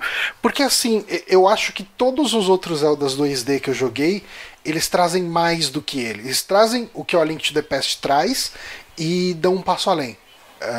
Um, mesmo os de Game Boy Color, sabe? Tipo, Game Boy Color tem a, a, a parte visual que pode incomodar a galera, né? Porque é color, mas é, é quatro cores por tela, então uhum. não é tão colorido assim. Ah, mas é, é tão legal. Não, os Oracles eu acho. Eu, eu gosto muito do Oracle of Seasons Oracle of Ages. Eu, eu nunca. Muito eu parei na metade do Oracle of Seasons, eu tinha que jogar ele. Não, ele. Eles são incríveis, cara. Eles são muito, muito bons, cara. O Seasons é mais legal ainda, eu acho. É. Eu, é, o Seasons. Eu, eu acho que o Seasons foi o primeiro que eu joguei, eu não lembro. Não, o primeiro que eu joguei foi o Ages e eu acabei gostando mais dele. O Ages é mais focado em combate e o Seasons em puzzle, né? Tem alguma coisa assim, Pô, eu não lembro quem, é quem. Aí você forçou a amizade, faço a menor Pô. ideia. é, não, eu não lembro. Mas eu, mas eu, le eu lembro que tinha alguma coisa assim, sim, que você, tá, que você falou, mas eu não sei quem deles é qual. Mas assim, eu não vou me estender muito mais. Uh, eu, eu acho que ele é um jogo assim. Se você paga o Nintendo Online ali, nunca uh, jogou. Se você nunca jogou, cara, joga. Ele é muito legal. Porque assim, eu tinha um problema com o Zelda na época do Super Nintendo, porque eu tava muito numa época de RPG. Eu gostava muito de RPG, inclusive de jogar RPG de mesa. E uhum. quando eu fui jogar Zelda, eu me decepcionei porque ele não é bem um RPG, né? Ele é um, um action adventure, né? Tipo, ele é um, é. um um RPG. Você tá falando que Zelda é, não é RPG? Não, ele não é, cara. Tipo. A roleta do Unfollow. ele é uma aventurinha de ação. Ele, eu acho, e eu acho que não tem problema nenhum nisso. Mas hum. quando eu fui jogar ele, uh, eu tava esperando um RPG. E ele não é isso. Não. Uh, não mesmo. E... Eu, eu, diria que o primeiro com mais fator RPG foi o Breath of the Wild. Sim, é, de certa forma, dá pra, dá pra uhum. considerar. E é assim, verdade. eu acabei torcendo um pouco o nariz na época que eu joguei, apesar de ter jogado bastante, assim, mas eu jogava alugado, né? Eu não tinha o cartucho, nem nada. Uhum. E eu acho que o, o Oracle of Ages ou Seasons, eu não lembro qual dos dois, foi que me abriu as portas para Zelda at all, assim, de maneira geral. Ah, eu lembro, eu já contei aqui essa história algumas vezes. Ah, quando a Nintendo lançou eles, a Nintendo fez tanta propaganda no 3DS, relançou na verdade, né? Fez tanta propaganda no 3DS que eu falei, ah, deixa eu baixar essa merda e ver qual é que é. E eu me apaixonei pelo jogo, adorei, assim, sabe? Tipo, e da- a partir daí eu fui atrás de. de. A Link, a Link to the Past foi agora, mas eu fui atrás do Oracle of Seasons ou Ages, né? O outro, o complementar, o Ocarina, uh, Wind Waker, eh, enfim, eu joguei uma porrada de Zelda depois disso. E faltava dar a segunda chance real pro, pro A Link to the Past e foi essa situação. Ah, ele é, ele, é um, ele é um jogo que eu acho que ele envelheceu super bem. Não, muito, ele muito é bem. lindo até hoje, né, cara? É muito bonito. Ele é, cara, ele é muito redondinho, né, cara? Ele Uhum. não tem o que se falar. Mas é isso, gente. A Link to the Past. E se você tem o Nintendo Switch, tem aí a paga a Nintendo Online, baixa lá e É, eu- joga. Eu acho que entrar o jogo do Super Nintendo no, no, no Switch, é, tipo, fez agora, assim, pra mim o valor é inquestionavelmente bom, assim, do Switch Online. Uhum. Pra mim, eu não tô falando, tipo, todos devem concordar, tô falando. Ah, sim. Pra mim, assim, eu não me vejo mais não pagando o Switch Online, porque eu acho que, porra, com o Super Nintendo lá mudou tudo. Saca? Eu, eu, eu queria muito que a próxima atualização dele, assim, de novo console fosse Game Boy Color e Advanced. Hum, Nossa, ia ser muito bom. Olha, Final Fantasy Tactics Advance. nossa, cara, eu Eu adoro. ia gostar mais que saísse os portáteis do que o 64, por mais que eu não porra, jo- rejogaria. O foda é que 64 é, é 64 sem hair, quer dizer que é 7 jogos. Saca? É é verdade. parecido. 64 E sem 64? regra é triste. E o 64 já nem ia dar pra funcionar nesse esquema de estar tudo baixado, né? Que o aplicativo ia ficar mal pesado. Já ia ficar mais pesadinho os jogos. Pois é. Mas vamos pra sua indicação, Bonatti. Você vai falar do que agora? Eu tenho dois joguinhos pra falar. Tá. Eu vou primeiro falar do jogo que tá na, na, na boca da nova geração. Hum, Eu vou falar de Blasphemous. Blasphemous. Eu estou jogando Blasphemous. Não sei se eu escrevi aqui. Nossa, peraí. Blasphemous. Não sei porque eu escrevi errado. É meio impressionante quão errado que eu escrevi. Mas é um jogo da The Game Kitchen. Eu sabia disso sem pesquisar. Hum, claro, claro que foi sem pesquisar. E eu lembro quando esse- eh, essa empresa, eu não sei se ela publica ou produz aquele jogo que você gostou bastante, Johnny, o, o do, do, do, do, do, do- caralho, The Last Door. Hum, Eu não sei se é deles ou se eles só publicam, mas eles têm relação aí. Né? E eu tenho que jogar esse The Last Door, né? Ele parece ser mó legal. Ele, Ele- é profano também, né? ele é bem profano e ele é bem Gosto. curto, cara. Você termina cada capítulo em uma hora. Então, é que eu não entendi que assim, na Game Pass tem ele, mas tem lá o Season 2. E eu não acho que ele vem. ah, não tem a Season 1? Então, tá lá Season 2 escrito. Eu não sei se o Season Cara, 2 eu, envolve eu, os dois. eu acho que ele é ridículo de barato. Deixa eu dar uma Eu olhada. não sei nem aqui. que jogo que é. Então, ele é um Last adventure. Eu fiz, eu fiz live dele, tipo, do primeiro inteiro. Ah, deixa eu ver o preço dele. Ele é bem barato, cara. No Switch tem a versão completa por 68 reais. 68 é carinho, né? Nossa, eu coloquei pra abrir o The Last Door. Você é bem inteligente. Sou. Fechei. Vocês vão. Ele é um point and click, né? Ele é um point and click. Quanto tempo de jogo, mais ou menos? Então, é, são quatro ou cinco capítulos. Acho que são quatro capítulos, cada um você mata em uma hora. Ah, ok. Talvez eu compre ele pra PC depois, que eu achei caro do Switch. Mas eu não vou falar desse jogo porque eu não joguei ele. Eu vou falar de É uma boa ideia você não falar desse jogo. E eu lembro quando ele foi anunciado, né? Quando. Ó, ah, não só, só pra comple- complementar aqui a informação, no PC ele tá 20 conto, mas adiciona ele na wishlist que eu já paguei. Eu acho que eu paguei menos de 10 reais nele. Ah, ele tá na minha wishlist. Ah tá, então fica de olho aí. O manga só precisa comprar um, porque o dois tem no Game Pass. Beleza. Mas, Blasphemous. Então, eu lembro quando anunciaram o Kickstarter dele, foi o último Kickstarter que eu olhei e falei, caralho, eu quero ajudar isso. E eu não ajudei, Uhum. porque eu já tava desiludido. E porque eu já tinha ajudado o Slain. E meu maior medo de Blasphemous era ele virar Slain 2. É, Era um jogo Nossa. que tinha um potencial, e aí só o Papai Platina gostou. sim. Mas, é ruim Que- aquele jogo. e ele tá errado, que fique bem claro aqui. Naquele O é. Slain, o Slain, cara, é muito ruim. É, bem ruim. Vai ser um jogo novo da galera deles. Parece que tá menos ruim, mas o Slain não parecia ruim até você jogar, então vai saber. mas, mas o Slain, em defesa dele, ele era horroroso, aí relançaram ele só ruim. Então, É. a versão ruim dá pra Grande jogar. tá? evolução. Ou Back to Hell, né? Isso. Nossa, que é outro ícone, tive que baixar o jogo de novo, os 30 megas dele. Mas, Blasphemous eu estou jogando no Switch e ele é bem diferente de Slane, porque em primeiro lugar ele é bom para um caralho. Ok. Jesus que jogo bom. Melhor Metroidvania do ano. Ou. Me, Ô, me, louco. me Soulsdivania. Eu, eu tô criando um novo termo aqui, porque agora a gente pode colocar Souls no meio, porque tudo se inspira em Souls agora, né, gente? Uhum. Soulstroidvania. Soulstroidvania. Excelente. Caralho, já era, já era. Você não patentear, eu vou. Mas, enfim, o que é esse jogo, né? Ele, ele é o que é o BKS Edu tá no, no vídeo, Johnny? Você não pegou? Porque eu peguei um vídeo com o BRKS Edu. Ele inclusive tá reagindo a. Eu gosto de pensar que ele tá reagindo às coisas que a gente tá falando. Teve uma hora que você falou alguma coisa, ele fez uma cara de. Eu vou ter que parar de ver o vídeo, porque vai dar ruim. vou- ele, ele tá com o maior poker face, pelo que eu tô falando, cuzão. Ele tá com cara de quem peidou. Mas enfim. Eita porra, meu cachorro tá derrubando minha porta. Hum, É, Pode acontecer. E a primeira coisa que me chamou a atenção nele, né, quando eu vi aquelas imagens e tal, é que, tipo, né, eu gosto muito dessas paradas do diabo, né? Sou uma pessoa que curte esse, esse visual, Aham. né? E esse jogo, eu, eu jogando ele, eu vendo ele, eu me sinto tipo um jogo que se passa dentro de um videoclipe do Behemoth. Ok. E isso me agrada, porque eu gosto de Behemoth e eu gosto dos clipes do Behemoth. E o que é esse jogo, cara? Assim, é... eu entendi. Até onde eu joguei. Desculpa, cortou, cortou aqui pra mim.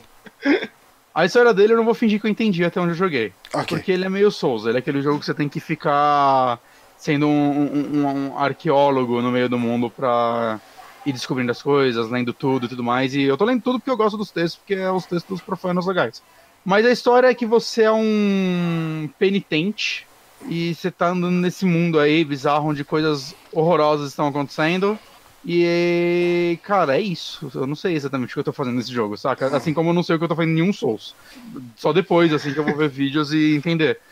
Mas eu tô indo aí e tem uns bichão loucos pra matar, saca? E isso é muito legal. Então, assim, eu não vou fingir que eu vou falar algo da história, porque se eu falar algo da história é porque eu li, não porque eu entendi. Ok. Mas agora, falando sobre o jogo em si, sobre as mecânicas, sobre como ele funciona, ele tem um. O padrão dele, assim, acho que já é o bem conhecido por todos. Né? Ele lembra muito jogos como. Eu acho que trazendo mais recentes, um Hollow Knight da vida. Né? Que são esses jogos que brincam com a fórmula Metroidvania, né? Que você tem um super mapa, você vai liberando novas coisas dele e tudo mais. Misturando com aquele quesinho de Dark Souls, porque ele tem um combate mais lento, mais metódico, né? Ele é um jogo que exige uma certa atenção, né? Eu não acho que ele é um jogo que copia Dark Souls de forma descarada como muito jogo faz, né? Tipo, você não fica trocando de arma, você não não tem estamina, né? Que seria algo inútil. Tem muito jogo que coloca estamina de Dark Souls sem motivo nenhum, que eu acho que é horrível. Nossa, é verdade, cara. Né? Que tipo, ah, vamos copiar Dark Souls. Dark Souls tem, tem estamina, então tem que ter estamina. Não, gente, não é isso que determina o jogo. Saca? E eu acho que Hollow Knight soube se inspirar muito bem no, na franquia, e eu acho que esse aqui também. Uhum. E, assim, a- acho que a maior diferença dele pra um Metroid, esses jogos, é que eu acho que o mundo dele é um pouco mais solto. Eu sinto que algumas áreas vai. eu Virei um negócio e já tô no mundo do gelo, saca? Por exemplo, e, tipo, eu não sinto que ele se importa tanto em fazer sentido que, tipo, sei lá, você tá num mundo meio infernal, então eu acho que isso não é um problema. Na verdade, gosto disso, porque acaba criando uma variedade legal pro, pro visual dele. Né? Outra coisa que eu acho que ele brinca, ele brinca, ele se aproveita das mecânicas 2D dele pra fazer coisas interessantes, né? Eu, eu citei agora há pouco a parte de gelo. Ela tem uma parte que você tem que tipo ir escalando uma montanha, né? Existem lugares específicos que você pode fincar sua espada pra ir pulando e subindo mais, mais alto, né? Sem tipo, sem você ter que dar uma puta volta, né? Você literalmente escalando o lugar. Uhum. Só que, por exemplo, essa parte tem um vento. Ele venta e o vento fica mudando de direção. E você vai vendo pelos flocos de neve de fundo. Ok. E você tem que O aproveitar Ninja isso pra Gaiden conseguir- 2. E você tem que aproveitar disso pra conseguir fazer os pulos. Por que eu falo que isso é, é legal e até me surpreendeu enquanto eu jogava? Porque eu, eu sinto que esses jogos brincam muito pouco com esse tipo de mecânica. Hum. Eu sinto que eles são muito, tipo, a base crua deles e como você aplicar elas em cenários cada vez mais difíceis, né? Eu tô com umas 4 horas de jogo. Pelo que eu vi, ele não é muito longo, ele tem entre umas 10 e 15, vai muito do seu ritmo, né? De quanto você vai morrer e tal. Eu acho que ele tem um ritmo muito legal de na exploração dele, né? Tipo, quando você mata os inimigos, você coleta, sei lá, o equivalente a que você usa pra dar level up, que você vai. Acabou de acontecer no vídeo. Equivalente Uma- ao quê? Hã? Equivalente ao quê?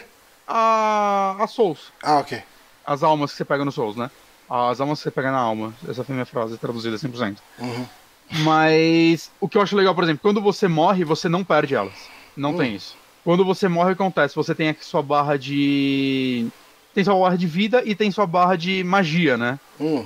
A sua barra de magia é, ela é cortada acho que em um terço. E você ganha menos. Eu vou chamar de almas porque eu não lembro qual é o. Qual é a moeda do jogo, qual é o termo que eles usam. Tá. E você começa a ganhar menos até você recuperar seu corpo. Ah, então ele tem Corpse Run. Tem, mas você não perde nada, saca? Você não vai perder tudo que você coletou. Você deixa Isso. de ganhar. Você deixa de ganhar. E isso eu acho que funciona bem, porque nesse jogo, com esse tipo de exploração, eu não me sinto em nenhum momento tipo, puta, eu acho que eu não vou, eu vou voltar tudo pra armazenar meus negócios ou gastar eles, que senão. Não, eu, eu me sinto vai- mais, mais corajoso jogando ele do que outros jogos. Se você morrer, é uma bosta, porque, puta, às vezes você morre num lugar. Cara, eu morri uma vez num canto. Eu não conseguia chegar lá de novo. Eu morri mais umas cinco vezes querendo voltar lá. E aí fica todos os seus corpos no, no meio. Aí eu, ah, mano, vai tomar no cu, foda-se, eu desisti. Né? E aí tem umas estátuas que você pode pagar pra, tipo, recuperar tudo. Hum. O Death's Gambit, assim, até onde eu me é lembro. muito isso. Eu não joguei ele. Tem, eu me lembro, você morre, aí você. Ah, não, o do Death's Gambit você morre e você perde um item de cura, que é as penas Porra. da Fênix. Isso. E você é pode pagar pra estátua e pegar de volta. Esse jogo ele tem um negócio muito interessante, porque, tipo, tem um negócio. Isso daí eu acho que é um erro da tradução, inclusive, que eu tô jogando ele em português. Porque eu achei uma estátua que tá lá, reencher seus, seus itens de cura, aí custava, tipo, 200, não lembro. Aí eu, tipo, tinha usado só um, né? Tinha dois, eu, ah, mano, eu não vou. Só que eu não vou gastar meu negócio nisso daí, foda-se se eu morrer. Aí, beleza. Aí uma hora eu tava numa outra área, avancei pra caralho, eu achei um outro negócio desse. Só que essa área eu tinha andado muito e não tinha achado lugar pra salvar, né? Eu tinha tomado umas porradas já, porra, vou reencher. Paguei os 200 conto e eu fiquei com três negócios ao invés de dois. Porque você não reenche, você compra um e reenche. E não tava esse específico no texto. Eu falei, filha da puta. E, e, tipo, eu não reparei ainda, que eu olhei, eu apertei de novo sem querer e, tipo, tava mais caro. Caralho, toda vez que eu vou reencher vai ser mais caro. Né, tenso isso. Eu falei, peraí, agora eu tenho três. E eu tinha pego já uns eu já tinha pego dois ou três potes vazios. E eu, cara, vai ter algum lugar que eu vou usar ele pra, né, ter um a mais. Eu já tinha achado o negócio há muito Aí, tempo ó. e eu não tinha só usado, porque o texto pra mim só era só reencher. E não, tipo, adquirir, usar o novo ou algo do tipo. Eu não sei se tá esse erro na inglês, mas fica aí a dica pra todo mundo. Outra coisa que eu acho muito legal nesse jogo é que você vai coletando esses itens no jogo aí na, no negócio. Tipo umas bolinhas preta. Uhum. E o que eles são são, tipo, entre várias coisas, é os coletáveis do jogo são partes de corpo de pessoas que, tipo, quando você abre ela tem toda a história de uma pessoa, como ela perdeu essa parte e tudo mais. E aí eu achei uma caverna que você coloca todas lá e se você colocar todas, alguma coisa vai acontecer. Então, ok, eu vou ter que achar todos, acho que são 20. Né, tem muito colecionável esse jogo. Ele tem, ele tem muita coisinha também, tipo, de história a la Soul, saca? Tipo, ah, eu achei um item, esse personagem quer esse item. Você dá esse item, você vai seguir a quest dele. Saca? Ou então, teve um personagem que eu achei, ela falou, é, tipo, na primeira hora. Ela falou, ah, você quer que eu te ajude no futuro? Eu falei, sim. Ela, beleza, aí ela sumiu. Não vi ela até agora. Mas eventualmente ela vai me ajudar. Ah, futuro ela vai te ela vai te ajudar. Mas eu já matei uns dois chefes depois que isso aconteceu. E, tipo. hum, Mas você não matou um ela. terceiro chefe ainda. É, mas assim, vê, tipo, ele provavelmente deve ter mais de um final, e ele tem muito dessas coisinhas que você vê. Tipo, a estátua, eu vou dar um pequeno spoiler de uma suposta cagada que eu fiz, mas a estátua que, te- que limpa a sua penitência. A primeira que eu achei é a penitência, é a penitência, né? Que é quando você morre, você tem que achar sua alma, o seu corpo lá, é alguma coisa a ver com a penitência. Mas enfim, essa porra aí, achei a primeira, não sei porque eu decidi dar uma porrada nela, eu, ué, fez um barulho, comecei a bater nela, ela rachou, ela quebrou. E aí, tipo, quando eu saí, voltei, ficou, tipo, no lugar onde ela tava, um negócio, tipo, vermelho no chão. Quando eu vou lá, esse negócio agora me purifica, saca? Hum. Eu acho, que eu, eu acho que eu fiz merda, mas eu não sei o que eu fiz. Eu acho que eu não deveria ter quebrado isso. Saca? E é muito legal, ele é lotado desses segredinhos. O combate dele eu tô gostando muito também. Né? Ele é bem simples no começo, mas ele tem um lance muito legal. Tipo, ele não tem uma defesa por si, mas ele tem um botão de parry. E eu gosto como o parry desse jogo funciona, porque ele é bem essencial em alguns momentos. Né? Tem uns monstros que, tipo, tem um monstro com um escudão que, tipo, pra você bater nele, ou você tem que ir na parte de trás dele, que é bem difícil que ele vai virar, ou você tem que esperar o um momento de dar parry. E o parry ele tem uma janela bem ampla, assim, eu não acho difícil dar na maioria dos bichos. Hum. E é legal que, é, às vezes, dependendo de como você acerta, eu não, não entendi direito a lógica, se é de acordo com a, a, quantidade de vida que ele ainda tem e tal. Ele fica com um pouquinho a vida e aparece um botão que se você apertar, você vai dar, tipo, uma execução, assim, tipo... Tipo no Gears of War, quando os bichos estão tá no chão e você vai lá e mata eles. E é bem brutal, né? As é bem brutal. É bem, bem, bem brutal. É, teve um Saca. aqui que eu vi, o cara... Ele também dá um slowdown, não dá hora que você dá parry? Dá uma travadinha, mas é tipo. Tipo, tipo uma, uma janela com contra-ataque. É. é, é tipo uma câmera lenta mesmo. O contra-ataque é automático quando você dá o parry. Ele já dá parry e ah, já, já ataca. Ah, entendi. Eu demorei pra reparar isso também. Foi uma vez que eu esqueci de apertar o botão. Ah, olha só, tô apertando o botão, tô. uma coisa que eu joguei ele antes dele lançar, né? Comecei a jogar. E ele tava com bug na versão de PC, porque eu tô jogando com controle. E acontece, em algumas plataformas, se você segura para baixo e aperta de pulo, você desce ela. Né? Não tô falando das escadas, tô falando de algumas plataformas mesmo. Eu não conseguia descer, o personagem ficava preso, eu ficava tipo, pulando, ele descia e subia de novo. E cara, tem uma hora que eu fiquei desesperado, mano, fudeu, não consigo sair disso aqui, que porra, bugou. Aí eu não sei o que me deu na cabeça, eu apertei para baixo no teclado e aí funcionou. E aí sempre que eu chego nessas partes, eu largo o controle, aperto para baixo no teclado o X do controle e vai. Não é o controle que eu já testei com dois controles. Ele agacha, funciona o botão de agachar, mas tava com esse bug. É, os, os devs eles enviaram uma lista de coisas que eles vão arrumar, eles estão cientes de vários bugs, eles falaram, ah, quem jogar antes do lançamento vai ter isso mesmo, vai ter um Day One Patch, já devo ter baixado ele, né, mas eu não joguei depois do Day One Patch. patch hum. né, mas muitas dessas coisinhas já devem ter sido arrumadas, tem alguns bugs de quest também que eles já, já falaram que consertaram, né, e a, as outras, tem mais duas coisinhas que eu queria falar dele, um é as animações, existem momentos específicos do jogo chega em umas partes que são animações mesmo, em pixel art, você, lá, você vai achar um bicho, tipo, eu achei o, a criatura que aumenta, acho que o nível da minha espada, se eu não me engano, é isso que ela faz. E, cara, quando aparece, é tipo um negócio que vai que você, você pegaria talvez de ilustrações de Dantes Inferno ou algo do tipo. Hum. Saca? E é uma pixel art muito bonita muito bem animado. É um negócio, tipo, enquanto eu tava jogando, eu lembro que eu virei pra Ana e falei, Ana, eu quero quadros disso no nosso Saca? É um negócio lindo, assim, pra mim que gosta desse tipo de arte, saca? Eu achava maravilhoso, assim, saca? Eu, caralho, mano, que poucos jogos exploram esse tipo de design mesmo, né? E ver um jogo assim, tipo, um indie todo em pixel art, saca? Dá, dá uma vontade de dar um tapa na cara do, da galera do Bloodstained, saca? Tipo, porra, mano, olha o que vocês poderiam ter feito muito mais dinheiro do que esses caras tiveram para fazer o Blasphemous, por sinal. Né? E a outra coisa são os chefes, eu venci uns 3, 4 chefes por enquanto. O interessante é que eu tô morrendo muito nos cenários, eu não morri para nenhum chefe ainda. Mas, assim, já cheguei no, no, no, bico do corvo neles, mas por enquanto eu não morri em nenhum. Mas, o, mas... uma coisa que eu lembro dele no trailer, que eu, no trailer não, eu vi um tweet do criador, uh, é que o combate dele parecia ser uh, bastante. Parecia ser bem dinâmico, vamos colocar assim. É, é cara. Eu acho que. Ele é tipo Hollow Knight, só que com um combo. Tudo bem hum. como um botão só, mas é, no começo dá três golpes de espada, eu já comprei para dar um quarto, né? Mas eu acho que ele tem mais controle, digamos assim. Tá. É, o que eu ia perguntar mas... é se o combate é, dele se sustenta nisso, tipo, uh, permite que, que as batalhas com os bosses sejam variadas o suficiente, sei lá. Cara, os três, os três, quatro que eu, que eu joguei, eles são bem diferentes entre si. Né? Um deles, inclusive, é um, era um boss meio jogador, saca? Então foi uma luta foi a mais difícil de todas. Né? Mas sim, não, o combate dele é excelente, né? Eu não falei ainda, mas eu não falei, mas você tem também as magias, né?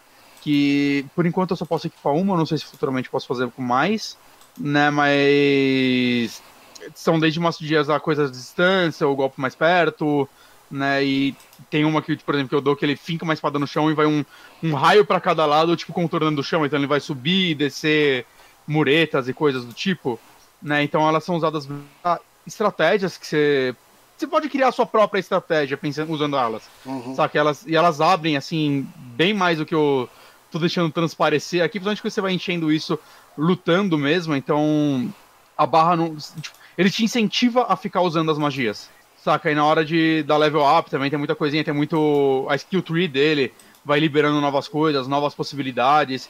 Então o combate vai se expandindo, né? Eu até espero que esse jogo tenha New Game Plus, porque eu total animo de jogar ele de novo depois, é, já com mais habilidades e, saca, conhecendo melhor o jogo. Mas eu, tipo, eu acho que eu não deixei transparecer muito bem, mas eu tô meio que amando o combate desse jogo. Eu acho ele muito gostoso. Ai, que legal. Saca, desse tipo de jogo 2D, eu acho que é um dos que eu mais gostei até hoje. Né? Eu não, não vou comparar qual eu gostei mais entre ele e Hollow Knight, que eu acho que eles são diferentes bastante. E eu gosto muito do combate do Hollow Knight também.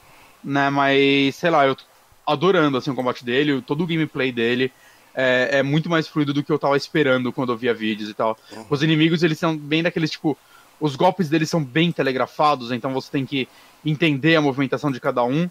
Ao mesmo tempo que, tipo, no vídeo agora, ele entrou numa área que, tipo, ele tava com muitos inimigos de tipos diferentes, ele tava no meio de todos. E isso é uma parada que você não vai querer fazer, saca? Porque cada um tem um ritmo diferente e dependendo vai ser muito difícil você conseguir desviar ou defender de todos. Entendi. Né, então. Mas, cara, assim, eu tô achando esse jogo excelente mesmo, eu tô gostando muito dele. Né? Sei lá, eu, eu, eu recomendo muito ele, ele saiu pra todas as plataformas. Eu não sei como ele tá rodando no Switch, eu não li nada a respeito, né? Uhum. Ele é o famoso jogo que parece ser uma delícia no Switch, mas vai saber. É. Mas tudo bem que ele é Não, pixel mas art, esse é um pixel art no Switch que não roda 2Dzão, bem. talvez roda bem. Né? É, não, É, deve ter- não deve exigir muito, né? Não, não, jogo assim não costuma exigir muito. E sei lá, é- eu não tô vendo nenhuma crítica, saca? Eu não tô vendo nada como Bloodstained. Uhum. Não tô- Se ele tivesse saído zoado, acho que ia estar. Ah, a alguém estaria minha- falando. Exato. É. Né, mas é um jogo que, tipo, eu tenho certeza que o Johnny vai gostar dele. Uhum. Né, você gosta de Metroidvanias. O, o Renan, eu não sei o quanto você gosta desse gênero. Você falou que algo eu no gosto, visual dele te incomoda. algo me incomoda. Eu acho que esse nível de bizarrice me incomoda um pouco. É, é que eu não vejo tanto como bizarrice, né? Ele é muito inspirado em, em, em artes reais, né? Tem muitas comparações com isso. Então, não sei, eu acho, eu acho que eu tô mais acostumado com esse tipo. É, estilo artístico, né? Talvez porque eu escute black metal. Mas é isso, Como assim, então Blasphemous tá, saiu pra, pra tudo, né? Tudo. Tudo, tudo. PC. Menos pra celular. Tá, é. PC, No Xbox. PC, eu sei que. Ele acho que ele saiu a 20. Ele tá 40 conto, 40 e poucos conto. 40 e poucos reais no PC, eu acho um preço justíssimo. Eu não sei quanto tá nos consoles. Tá. Né, se, se você conseguir ver. Deixa eu só. Blasphemous. Eu acho que ele é 20 dólares no Switch. É, tá 100 reais no Switch, né? No lugar mais barato nesse momento, que é na Inglaterra. 100 reais é caro, obviamente, né? Mas eu. Se você quer muito esse jogo, eu acho que vai. Eu não pegaria no Switch pelo preço, mas se você quer jogar no Switch, é um excelente jogo. Acho que você não vai se arrepender Uhum. se ele estiver rodando bem. No Play 4 deve estar por aí também. Play 4 é foda, né, mano? É, caro pra E na, no, X- no Xbox deve estar 12 reais, porque a Microsoft não mesmo. Pera aí, eu tô na PCN aqui, deixa eu ver. Eu acabei de abrir. Blasphemous. Eu tenho que começar a fazer isso antes. 69 reais no Play 4. Ah, tá bom. Tá, eu, eu, eu acho que vale esse preço. Uhum. Cara, nossa, eu, eu já vi um chefe no Play agora 4 eu me abrindo vejo jogando. Sim. Aí. Caralho, velho, tem, tem- os designs dos chefes são muito fodas, cara. Caralho, que, eu, quero É, eu achei bem jogar. legal os chefes. Nossa. E eles são bem legais, tipo, todos que eu joguei, pelo menos, eu achei muito legais, assim, como. A luta, saca? A luta é legal, né? Uma boa luta de chefe Uhum. de Souls, né? E power-ups? Eu não liberei muitos ainda, né? Mas. Ele também é aquele jogo, tipo, que incentiva muito na exploração no sentido. Eu cheguei numa área, tô tomando muito no cu. Eu vou pra outra área. Deixa eu sair daqui, deixa eu ir pra outro lugar que talvez eu vou achar um item novo de vida, essas coisas. Uhum. Né? E tirando isso, tem essa skill tree que ela vai te dando mais combos, vai te dando possibilidade. Por exemplo, você tem a esquiva. Você pode acrescentar um golpe à esquiva, então você vai esquivar e já dar um ataque. Nossa, Né, tem esse tipo de coisinha, ou você pular e dar aquela fincada com a espada no chão. Né, você vai liberando novos golpes, vão deixando o combate mais dinâmico ainda, né? com Mas assim, power-up mais, digamos assim, de, que ajude na exploração. Tipo, pensando em Castlevania, Tá. tipo as- pulo duplo, virar névoa, voar, essas coisas. Cara, isso eu não liberei ainda, então eu não sei. Tem coisa com certeza, porque, por exemplo, eu tô numa área. Eu cheguei numa área do esgoto que tem umas coisas que te envenenam. E tem umas partes dele que é. É tipo, você entra na sala, ela é 100% fumaça. Uhum. Então eu vou ter que pegar alguma coisa pra conseguir passar por essa fumaça. Entendi. Ou eu vou dar um jeito de limpar essa fumaça, eu não sei qual vai ser a solução. Ok. Saca? Mas tem isso. Então você vai pegando power-ups pra exploração, mas eu, eu ainda não cheguei a pegar nada tipo como num Castlevania da vida. Uhum. É bacana. Blasphemous aí saiu pra tudo. Recomendado. Pra tudo. E mais um pouco. Um, você quer falar de Control? Cara, deixa eu falar um pouquinho de Control, porque eu não vou viver se eu não falar de Control, cara. Tá bom. Porque o outro jogo que eu tô jogando é o Control. Que quando eu, eu, eu via ele, tava falando, parece mais um jogo bom da Remedy. Eu gosto da Remedy, de modo geral. E eu sou das pessoas que defendem Quantum Break. Uh, mas quando eu comecei a jogar ele, eu não esperava que ele ia se tornar um dos meus jogos do ano, provavelmente. Hum. Cara, Nossa. ele é um dos jogos mais interessantes do ano, acho que no conceito, pelo menos, cara. Porque a história dele, ela começa bem confusa. Cara, ela começa, parece que já na metade da história. Porque acontece? Sua personagem. O nome dela mesmo? A Jessie. Ela chega nesse lugar, que é chamado de Oldest House. Que é, parece uma indústria, assim, um. Saca? Você tá lá no Google, sei lá, em qualquer lugar, numa empresa. E você tá lá porque é seu primeiro dia de trabalho como diretora do lugar. Hum. E quando você começa a andar lá, você sabe que ela conversa com uma entidade. Você nunca escuta que a entidade fala com você. A tela só fica, tipo, com uns quadradinhos azul em volta dela. Ela fala, não, não, mas eu não posso fazer isso agora. Sabe o que é isso? Você só escuta. É, Isso é telling lies. Você só ouve um lado da conversa. é. é mistura de Telling Lies com Beyond Two Souls. Muito bom. E aí, cara, você vai explorando aquele lugar, tem ninguém, você vai chegando, aí você, cara, tem que achar a sala do diretor, aí você acha um zelador. E o zelador é meio místico, meio maluco, tem uma animação muito bem feita dele. E aí ele fala, ó, mas tá logo ali, aí o lugar que você acabou de passar tá o elevador. E aí você entra no elevador, aí você chega, o diretor tá morto. Hum. E aí começa a acontecer coisas estranhas. E aí no, você vai achando um monte de papel e você vai lendo esses papel. E cara, tem papel pra um cara. Meu Deus, quanto papel tem esse jogo, cara. E é assim que você começa a falar que caralho é esse jogo. E, bom, o que eu acho incrível dele é, tipo, dando pequenos spoilers só das coisas que, que eu já fui desvendando, ainda não sei toda a história, obviamente. Eu tô com umas 7 horas dele. Mas, cara, ele, ele basicamente construiu esse mundo onde essa indústria onde você entrou, ela é meio que feita para investigar coisas sobrenaturais, vamos dizer assim. Uhum. Só que o conceito dela, né, dessa empresa que se chama The Oldest House, né, esse lugar que você tá, é que ninguém construiu ela. Ela só existe, meio que desde sempre. E eventualmente alguém achou ela. Hum. Ela tá no meio de Nova York. Mas ninguém consegue ver ela. É tipo, tá ligado no Harry Potter o lance de que ninguém consegue achar Hogwarts? Sim. Ao menos que possa. E Vocês é assistiram meio- The Magicians? Só de curiosidade. Eu Alô? Cortou. Eu só ouvi o The Oi. Magicians. Vocês assistiram The Magicians? Não. Não, também não. É que é tipo um Harry Potter de adulto, então é exatamente isso, assim, a... Eu não a- gostei de chamar Harry Potter de adulto. Harry Potter é pra todo mundo. É um Harry Potter com drogas e, e sexo liberado. Ah, ok. Então, É, essa é a parte- Esse tipo de adulto. ok. e a escola mas- é no meio, tipo, de Nova York mesmo, assim, ou de Londres, não lembro É agora. filme mas ou é, série? tipo, é seriado. É bem interessante, você vai gostar. Hum, onde tem isso? Hum, Não faço ideia. Acho que na Na Amazon. ilegalidade. É, eu assistia na ilegalidade, mas é de uma época de 2015. Tem. não sei. Na época. É The Magicians? Eu nunca ouvi É, eu tô falar. É do Sci-Fi Ah, É. nossa. Prime. Hum, Tem na Amazon vez. Prime. Hum. Tem na Amazon Prime? Tem, assiste aí. Recomendo. Enfim, Desculpa. e conforme você vai pesquisando isso, cara, eu tô achando o mundo desse jogo tão fantástico, porque o que acontece? Tem lá, né, esse mundo, e aí tem toda uma empresa lá. E você vai vendo, tipo, as histórias que acontecem lá, né, lendo elas, e, cara, é tudo tão interessante que você vai vendo que, tipo, ninguém tem ideia do que tá fazendo ali.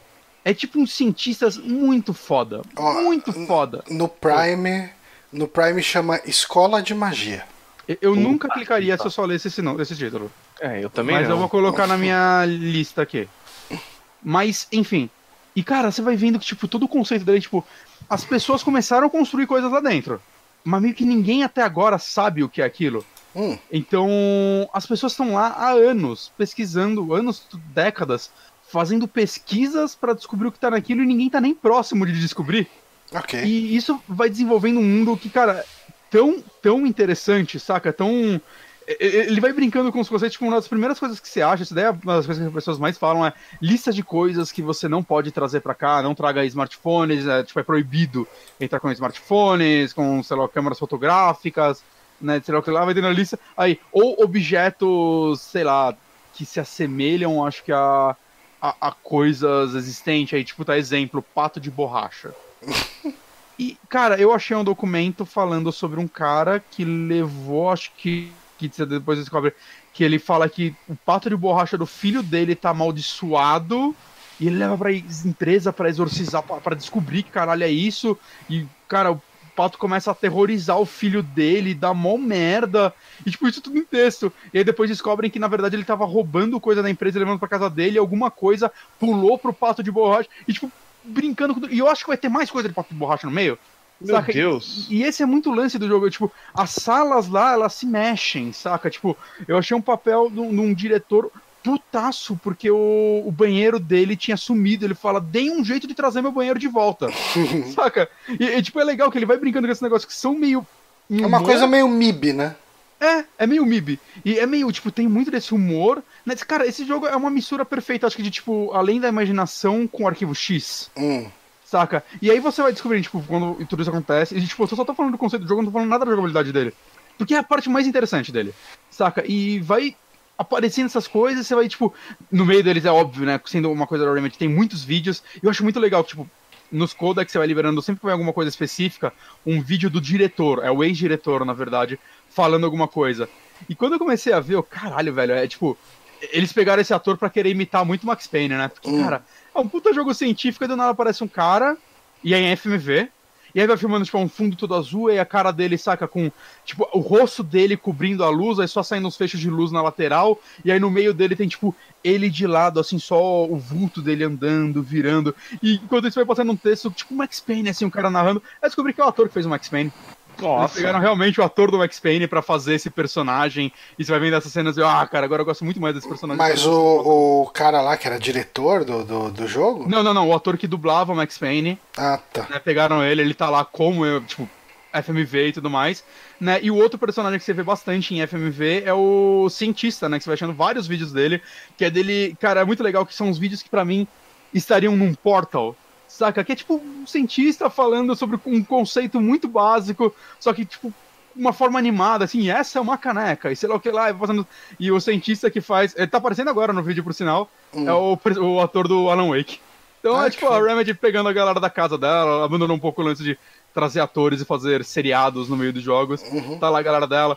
Eu achei uma hora que é tipo um, um negócio um, na TV também, passando um... é tipo um teatro de fantoches contando uma história que, pelo que deu pra entender, é pra explicar o conceito da empresa para crianças. Hum. E, cara, eu assisti essas porra inteira, cara. Tem uns vídeos de. Alguns são curtinhos, um minuto, dois, tem uns de uns cinco minutos. Saca? E é muito legal. Enquanto você vai explorando toda essa região, você vai descobrindo todos esses conceitos dela. Tipo, como é o estudo dessa galera. Me lembra muito Portal isso, saca? Uhum. Enquanto você vai vasculhando aquele lugar que já foi devastado por alguma coisa e você vai achando mensagens na parede, principalmente o 2, né? O 2 tem muito a história do, do dono da empresa e tal, e da Gleidos, né? E. Porra, tem uma hora que eu cheguei numa parte que eu descobri que esse galera tava fazendo um teste de som nas pessoas para ver como elas reagem. E aí é uma sala amarela com dois alto-falantes na frente, como eu entrei lá, eu apertei um botão, começou a tocar uma música. Cara, eu não sei de que banda é aquela música, é uma música licenciada com certeza. Né, o jogo, assim como o Quantum Break, ele tem a opção de você desligar músicas licenciadas no, nas opções. Eles fizeram isso pra streamers não se puderem. Eu acho isso uhum. muito legal. Porra, isso é legal e, mesmo. E, cara, que música foda começou a tocar. Um negócio meio typo negative mais pop. Hum. Eu, caralho, velho, que música foda. Eu quero muito descobrir de quem é. E depois, olhando lá, enquanto eu ouvia a música, eu achei uma lousa e a lousa tava a letra da música escrito, tipo, como se fosse a mão e tal. Caramba. Olha, você pode ficar ouvindo a música aqui e lendo a letra. E é muito. É, é, ele é todo surrealzão, assim, o jogo. É muito surreal. É, eles têm muita. Eu acho que pelo menos desde Alan Wake eles deixam bem claro a, as influências do David Lynch deles, né? uhum. né? E, e, cara, sei lá, eu tô amando isso. E tirando isso, né, tem todo o gameplay, tipo, tem NPCs. E, é, acho que é a parte principal que eu não falei que eu não tava esperando isso do jogo. Ele é meio Metroidvania. Ah, o jogo inteiro eu? se passa nessa, nessa instituição. Existe um momento ou outro que, tipo, acontece uma coisa mais surreal que você vai pra outra área e tal. Tipo, tem essa parte do vídeo, mas tem umas outras coisas, uma hora que eu fui pra um hotel e tal. Que eu, ah, que eu muito pensando assim, já adiantando, já falaram que vai ter DLCs esse jogo, no decorrer desse ano e do ano que vem. E tá muita gente especulando que aparentemente a última DLC vai fazer um crossover com o Alan Wake. Hum, por causa é. do, do nome dela e oh, da tipografia. Oh. É. AW, AWO, né? AWE. E. né, Alan Wake Expansion, tá tô falando e, tipo, a tipografia é a mesma do Alan Wake, tem um negócio... Tem um carinha com a lanterna também, no meio é, do ar. É, cara, vai ter coisa do Alan Wake no meio.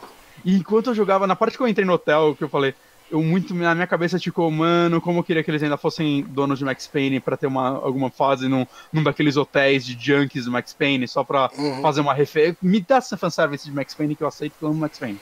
Mas, mas enfim, ele é meio Metroidvania, cara. Você vai explorando essa área, você vai achando NPCs, eles vão te dando quests, tem várias quests mesmo, assim, pra você fazer, né? E até, inclusive, nesse daí eu vi o jogabilidade falando, né? Acho que o Sushi terminou. Eu não sabia disso, que você vai pegando habilidades, né? A telekinese é a primeira que você pega, né? De você limitar objetos e arremessar eles nas pessoas. Eu já dei level up nelas, eu posso agora pegar pessoas e arremessar pessoas em pessoas. Isso é muito legal. Né? Depois você pega uma de voar mesmo, mas parece que tem só duas que são obrigatórias. Todas as outras são opcionais. Hum. Nossa. Tipo, a própria do, da esquiva que eu peguei, que é muito útil, é opcional. Saca? Então é um jogo que te influencia. Se você não quiser, se você quiser só aproveitar a história, beleza. Mas se você explorar, cara, você vai pegar habilidades novas mesmo, né? O escudo, né? Várias coisinhas assim, tipo, vai melhorar o combate. E uma coisa que eu acho muito legal nele é que ele ele lembra. Outra coisa que ele lembra Astro Chain é que só tem uma arma, né? A gente não falou isso. Que Astro Chain tem uma arma, né? Que é o cacetete. E ela se transforma numa pistola. E até onde eu joguei, ela vira também uma espadona, mas é a mesma arma. Esse jogo é a mesma coisa. Essa pistola, você vai pegando o level up para ela, ela vai virar uma. Sei lá, uma shotgun, ela vai virar outro tipo de armas. Hum. Só que é sempre a mesma que vai mudando o visual dela.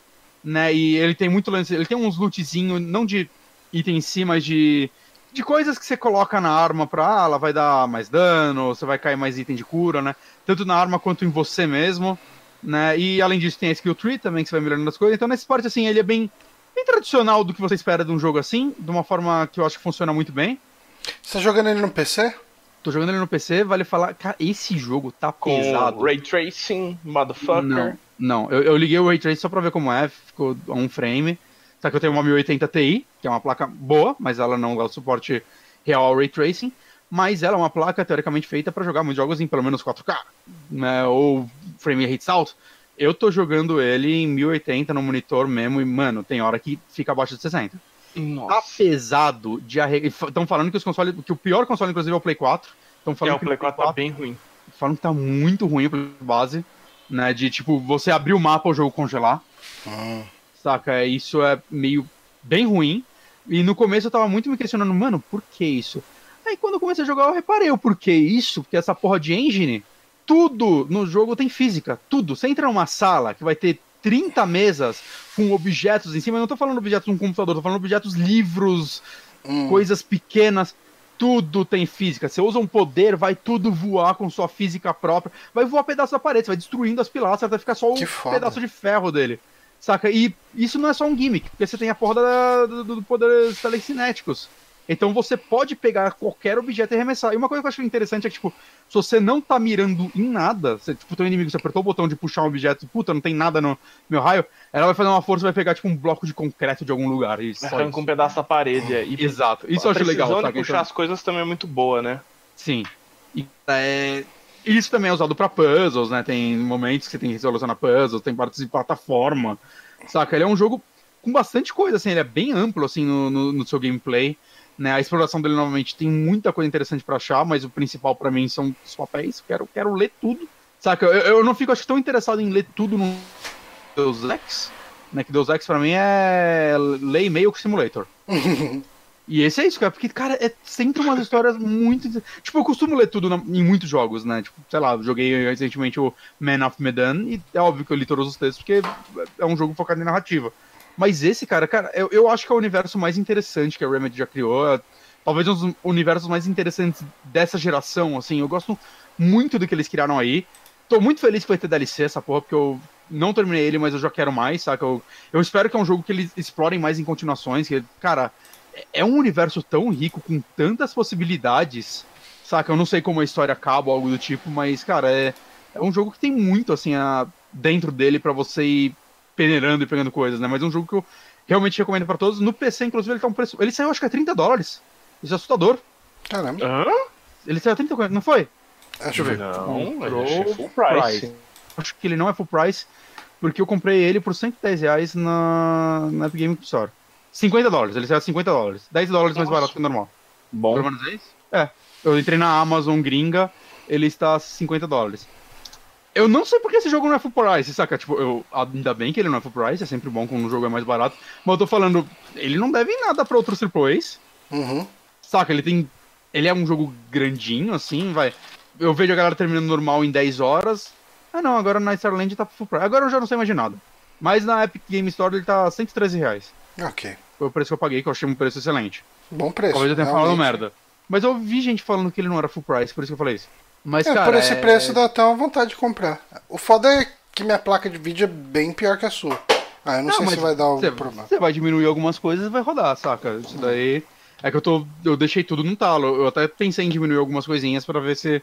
Né, manter um mais. Também assim, não é, não é que é sempre que fica baixo, né? Eu rodo normalmente ele a uns 80 frames Uhum. aqui no meu. Né? Que às vezes cai. É que pra uma 1080 Ti é meio zoado. Eles já falaram que eles estão trabalhando em otimização ainda, principalmente nos consoles, mas eu acredito que vai ter no PC também. Né? Mas, cara, sei lá, é, é um jogo que eu queria muito que você jogasse, assim, eu queria muito debater ele. É um jogo que daria pra fazer um podcast sobre ele, cara, porque é, é- é tantos conceitos legais, tantas coisas legais no meio dele, saca? É, as atuações estão excelentes também, eu gostei muito da- das dublagens entre os atores. Cara, é, tipo, é um jogo quando eu abri ele a primeira vez, eu joguei ele umas 4 horas seguidas, saca? É- Caramba. É um jogo Nossa. Pra jogos assim não é muito normal pra mim, né? Tem jogo que eu passo mais tempo, mas esse tipo de jogo eu não costumo passar tanto tempo seguido. Assim, porque é, é sempre aquele jogo, ah, só mais essa área, ah, só mais isso, puta, só mais essa quest. E quando eu fui vendo, não, não parava nunca.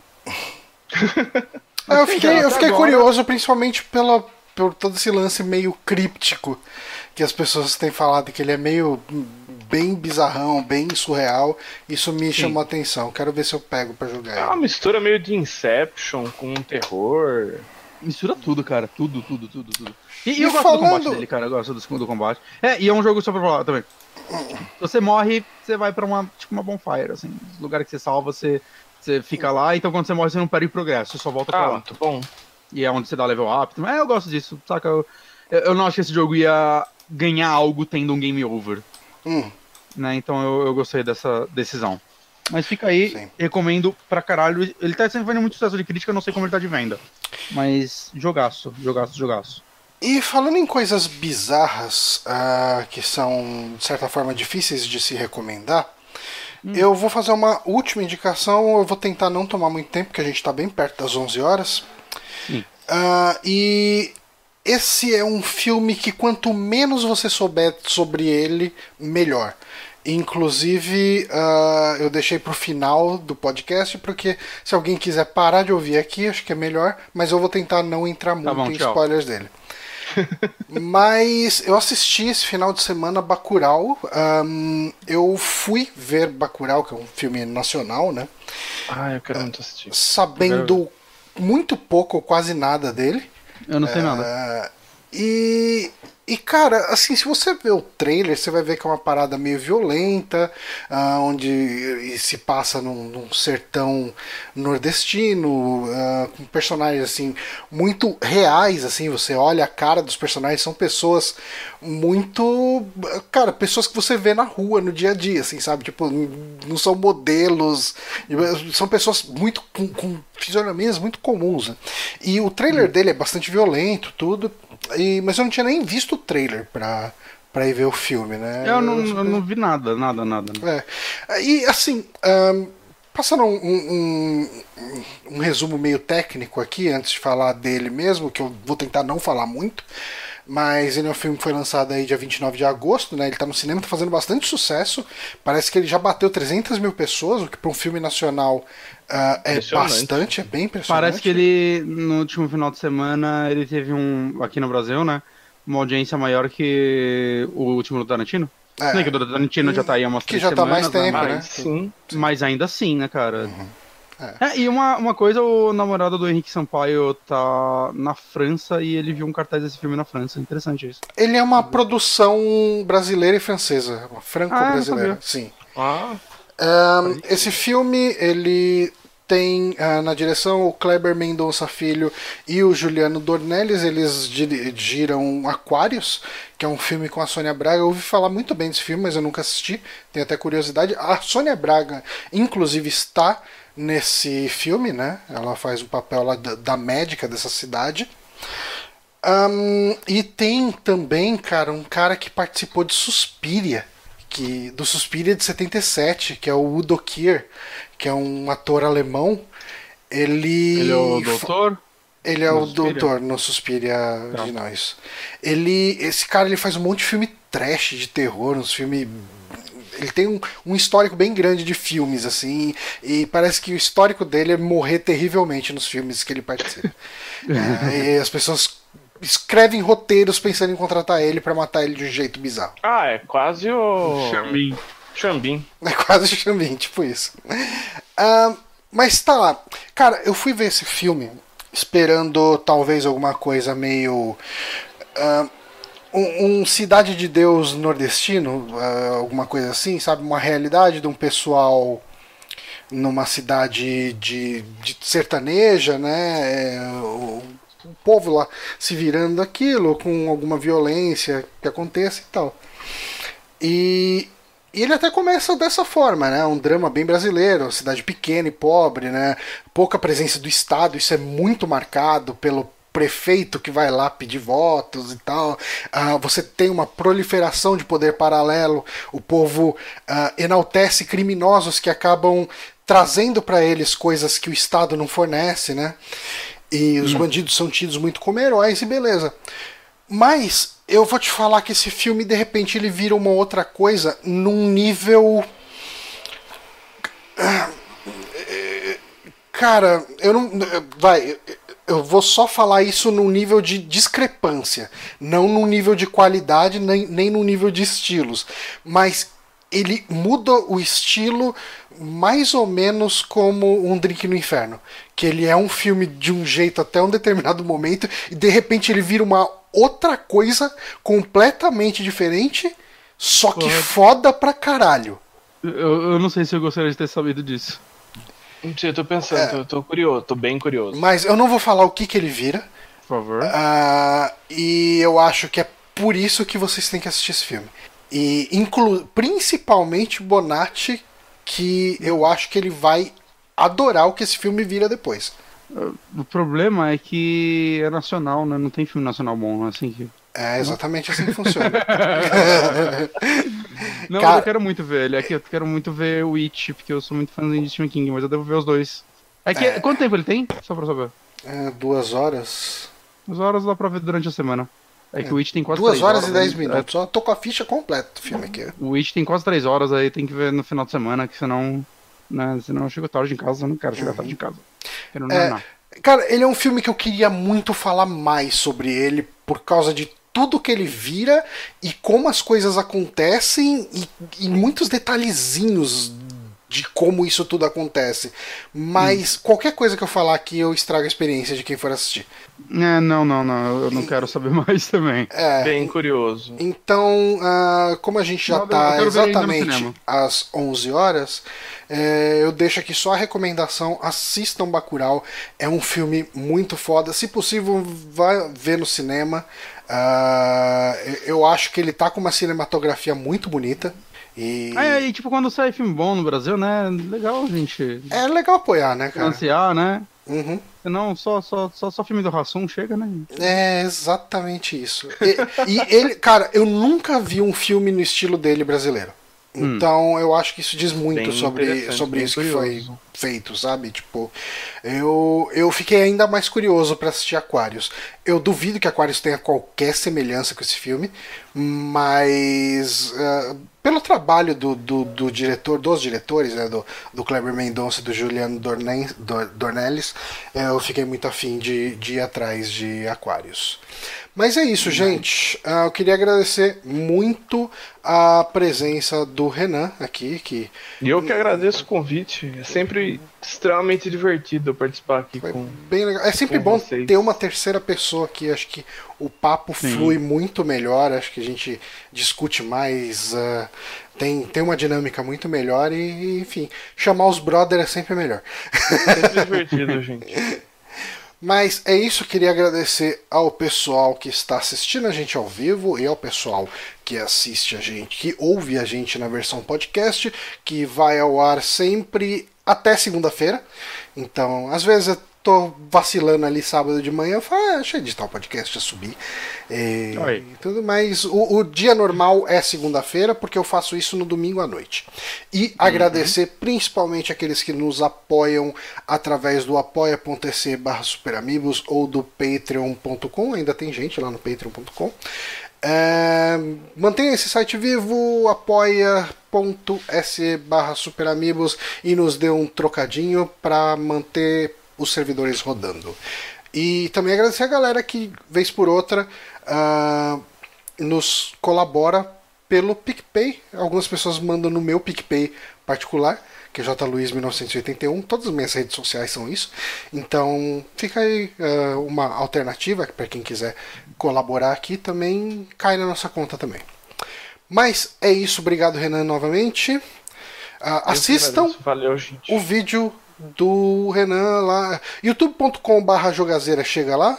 Chega. Youtube.com.br jogazeira. Entrem lá no Jogazeira no YouTube e vejam o vídeo de Astral Chain dele. Ajuda nós. Ajuda nós, dá like lá, dá joinha. Isso. E é isso então, galera. Valeu e até a semana que vem. Parou. Valeu.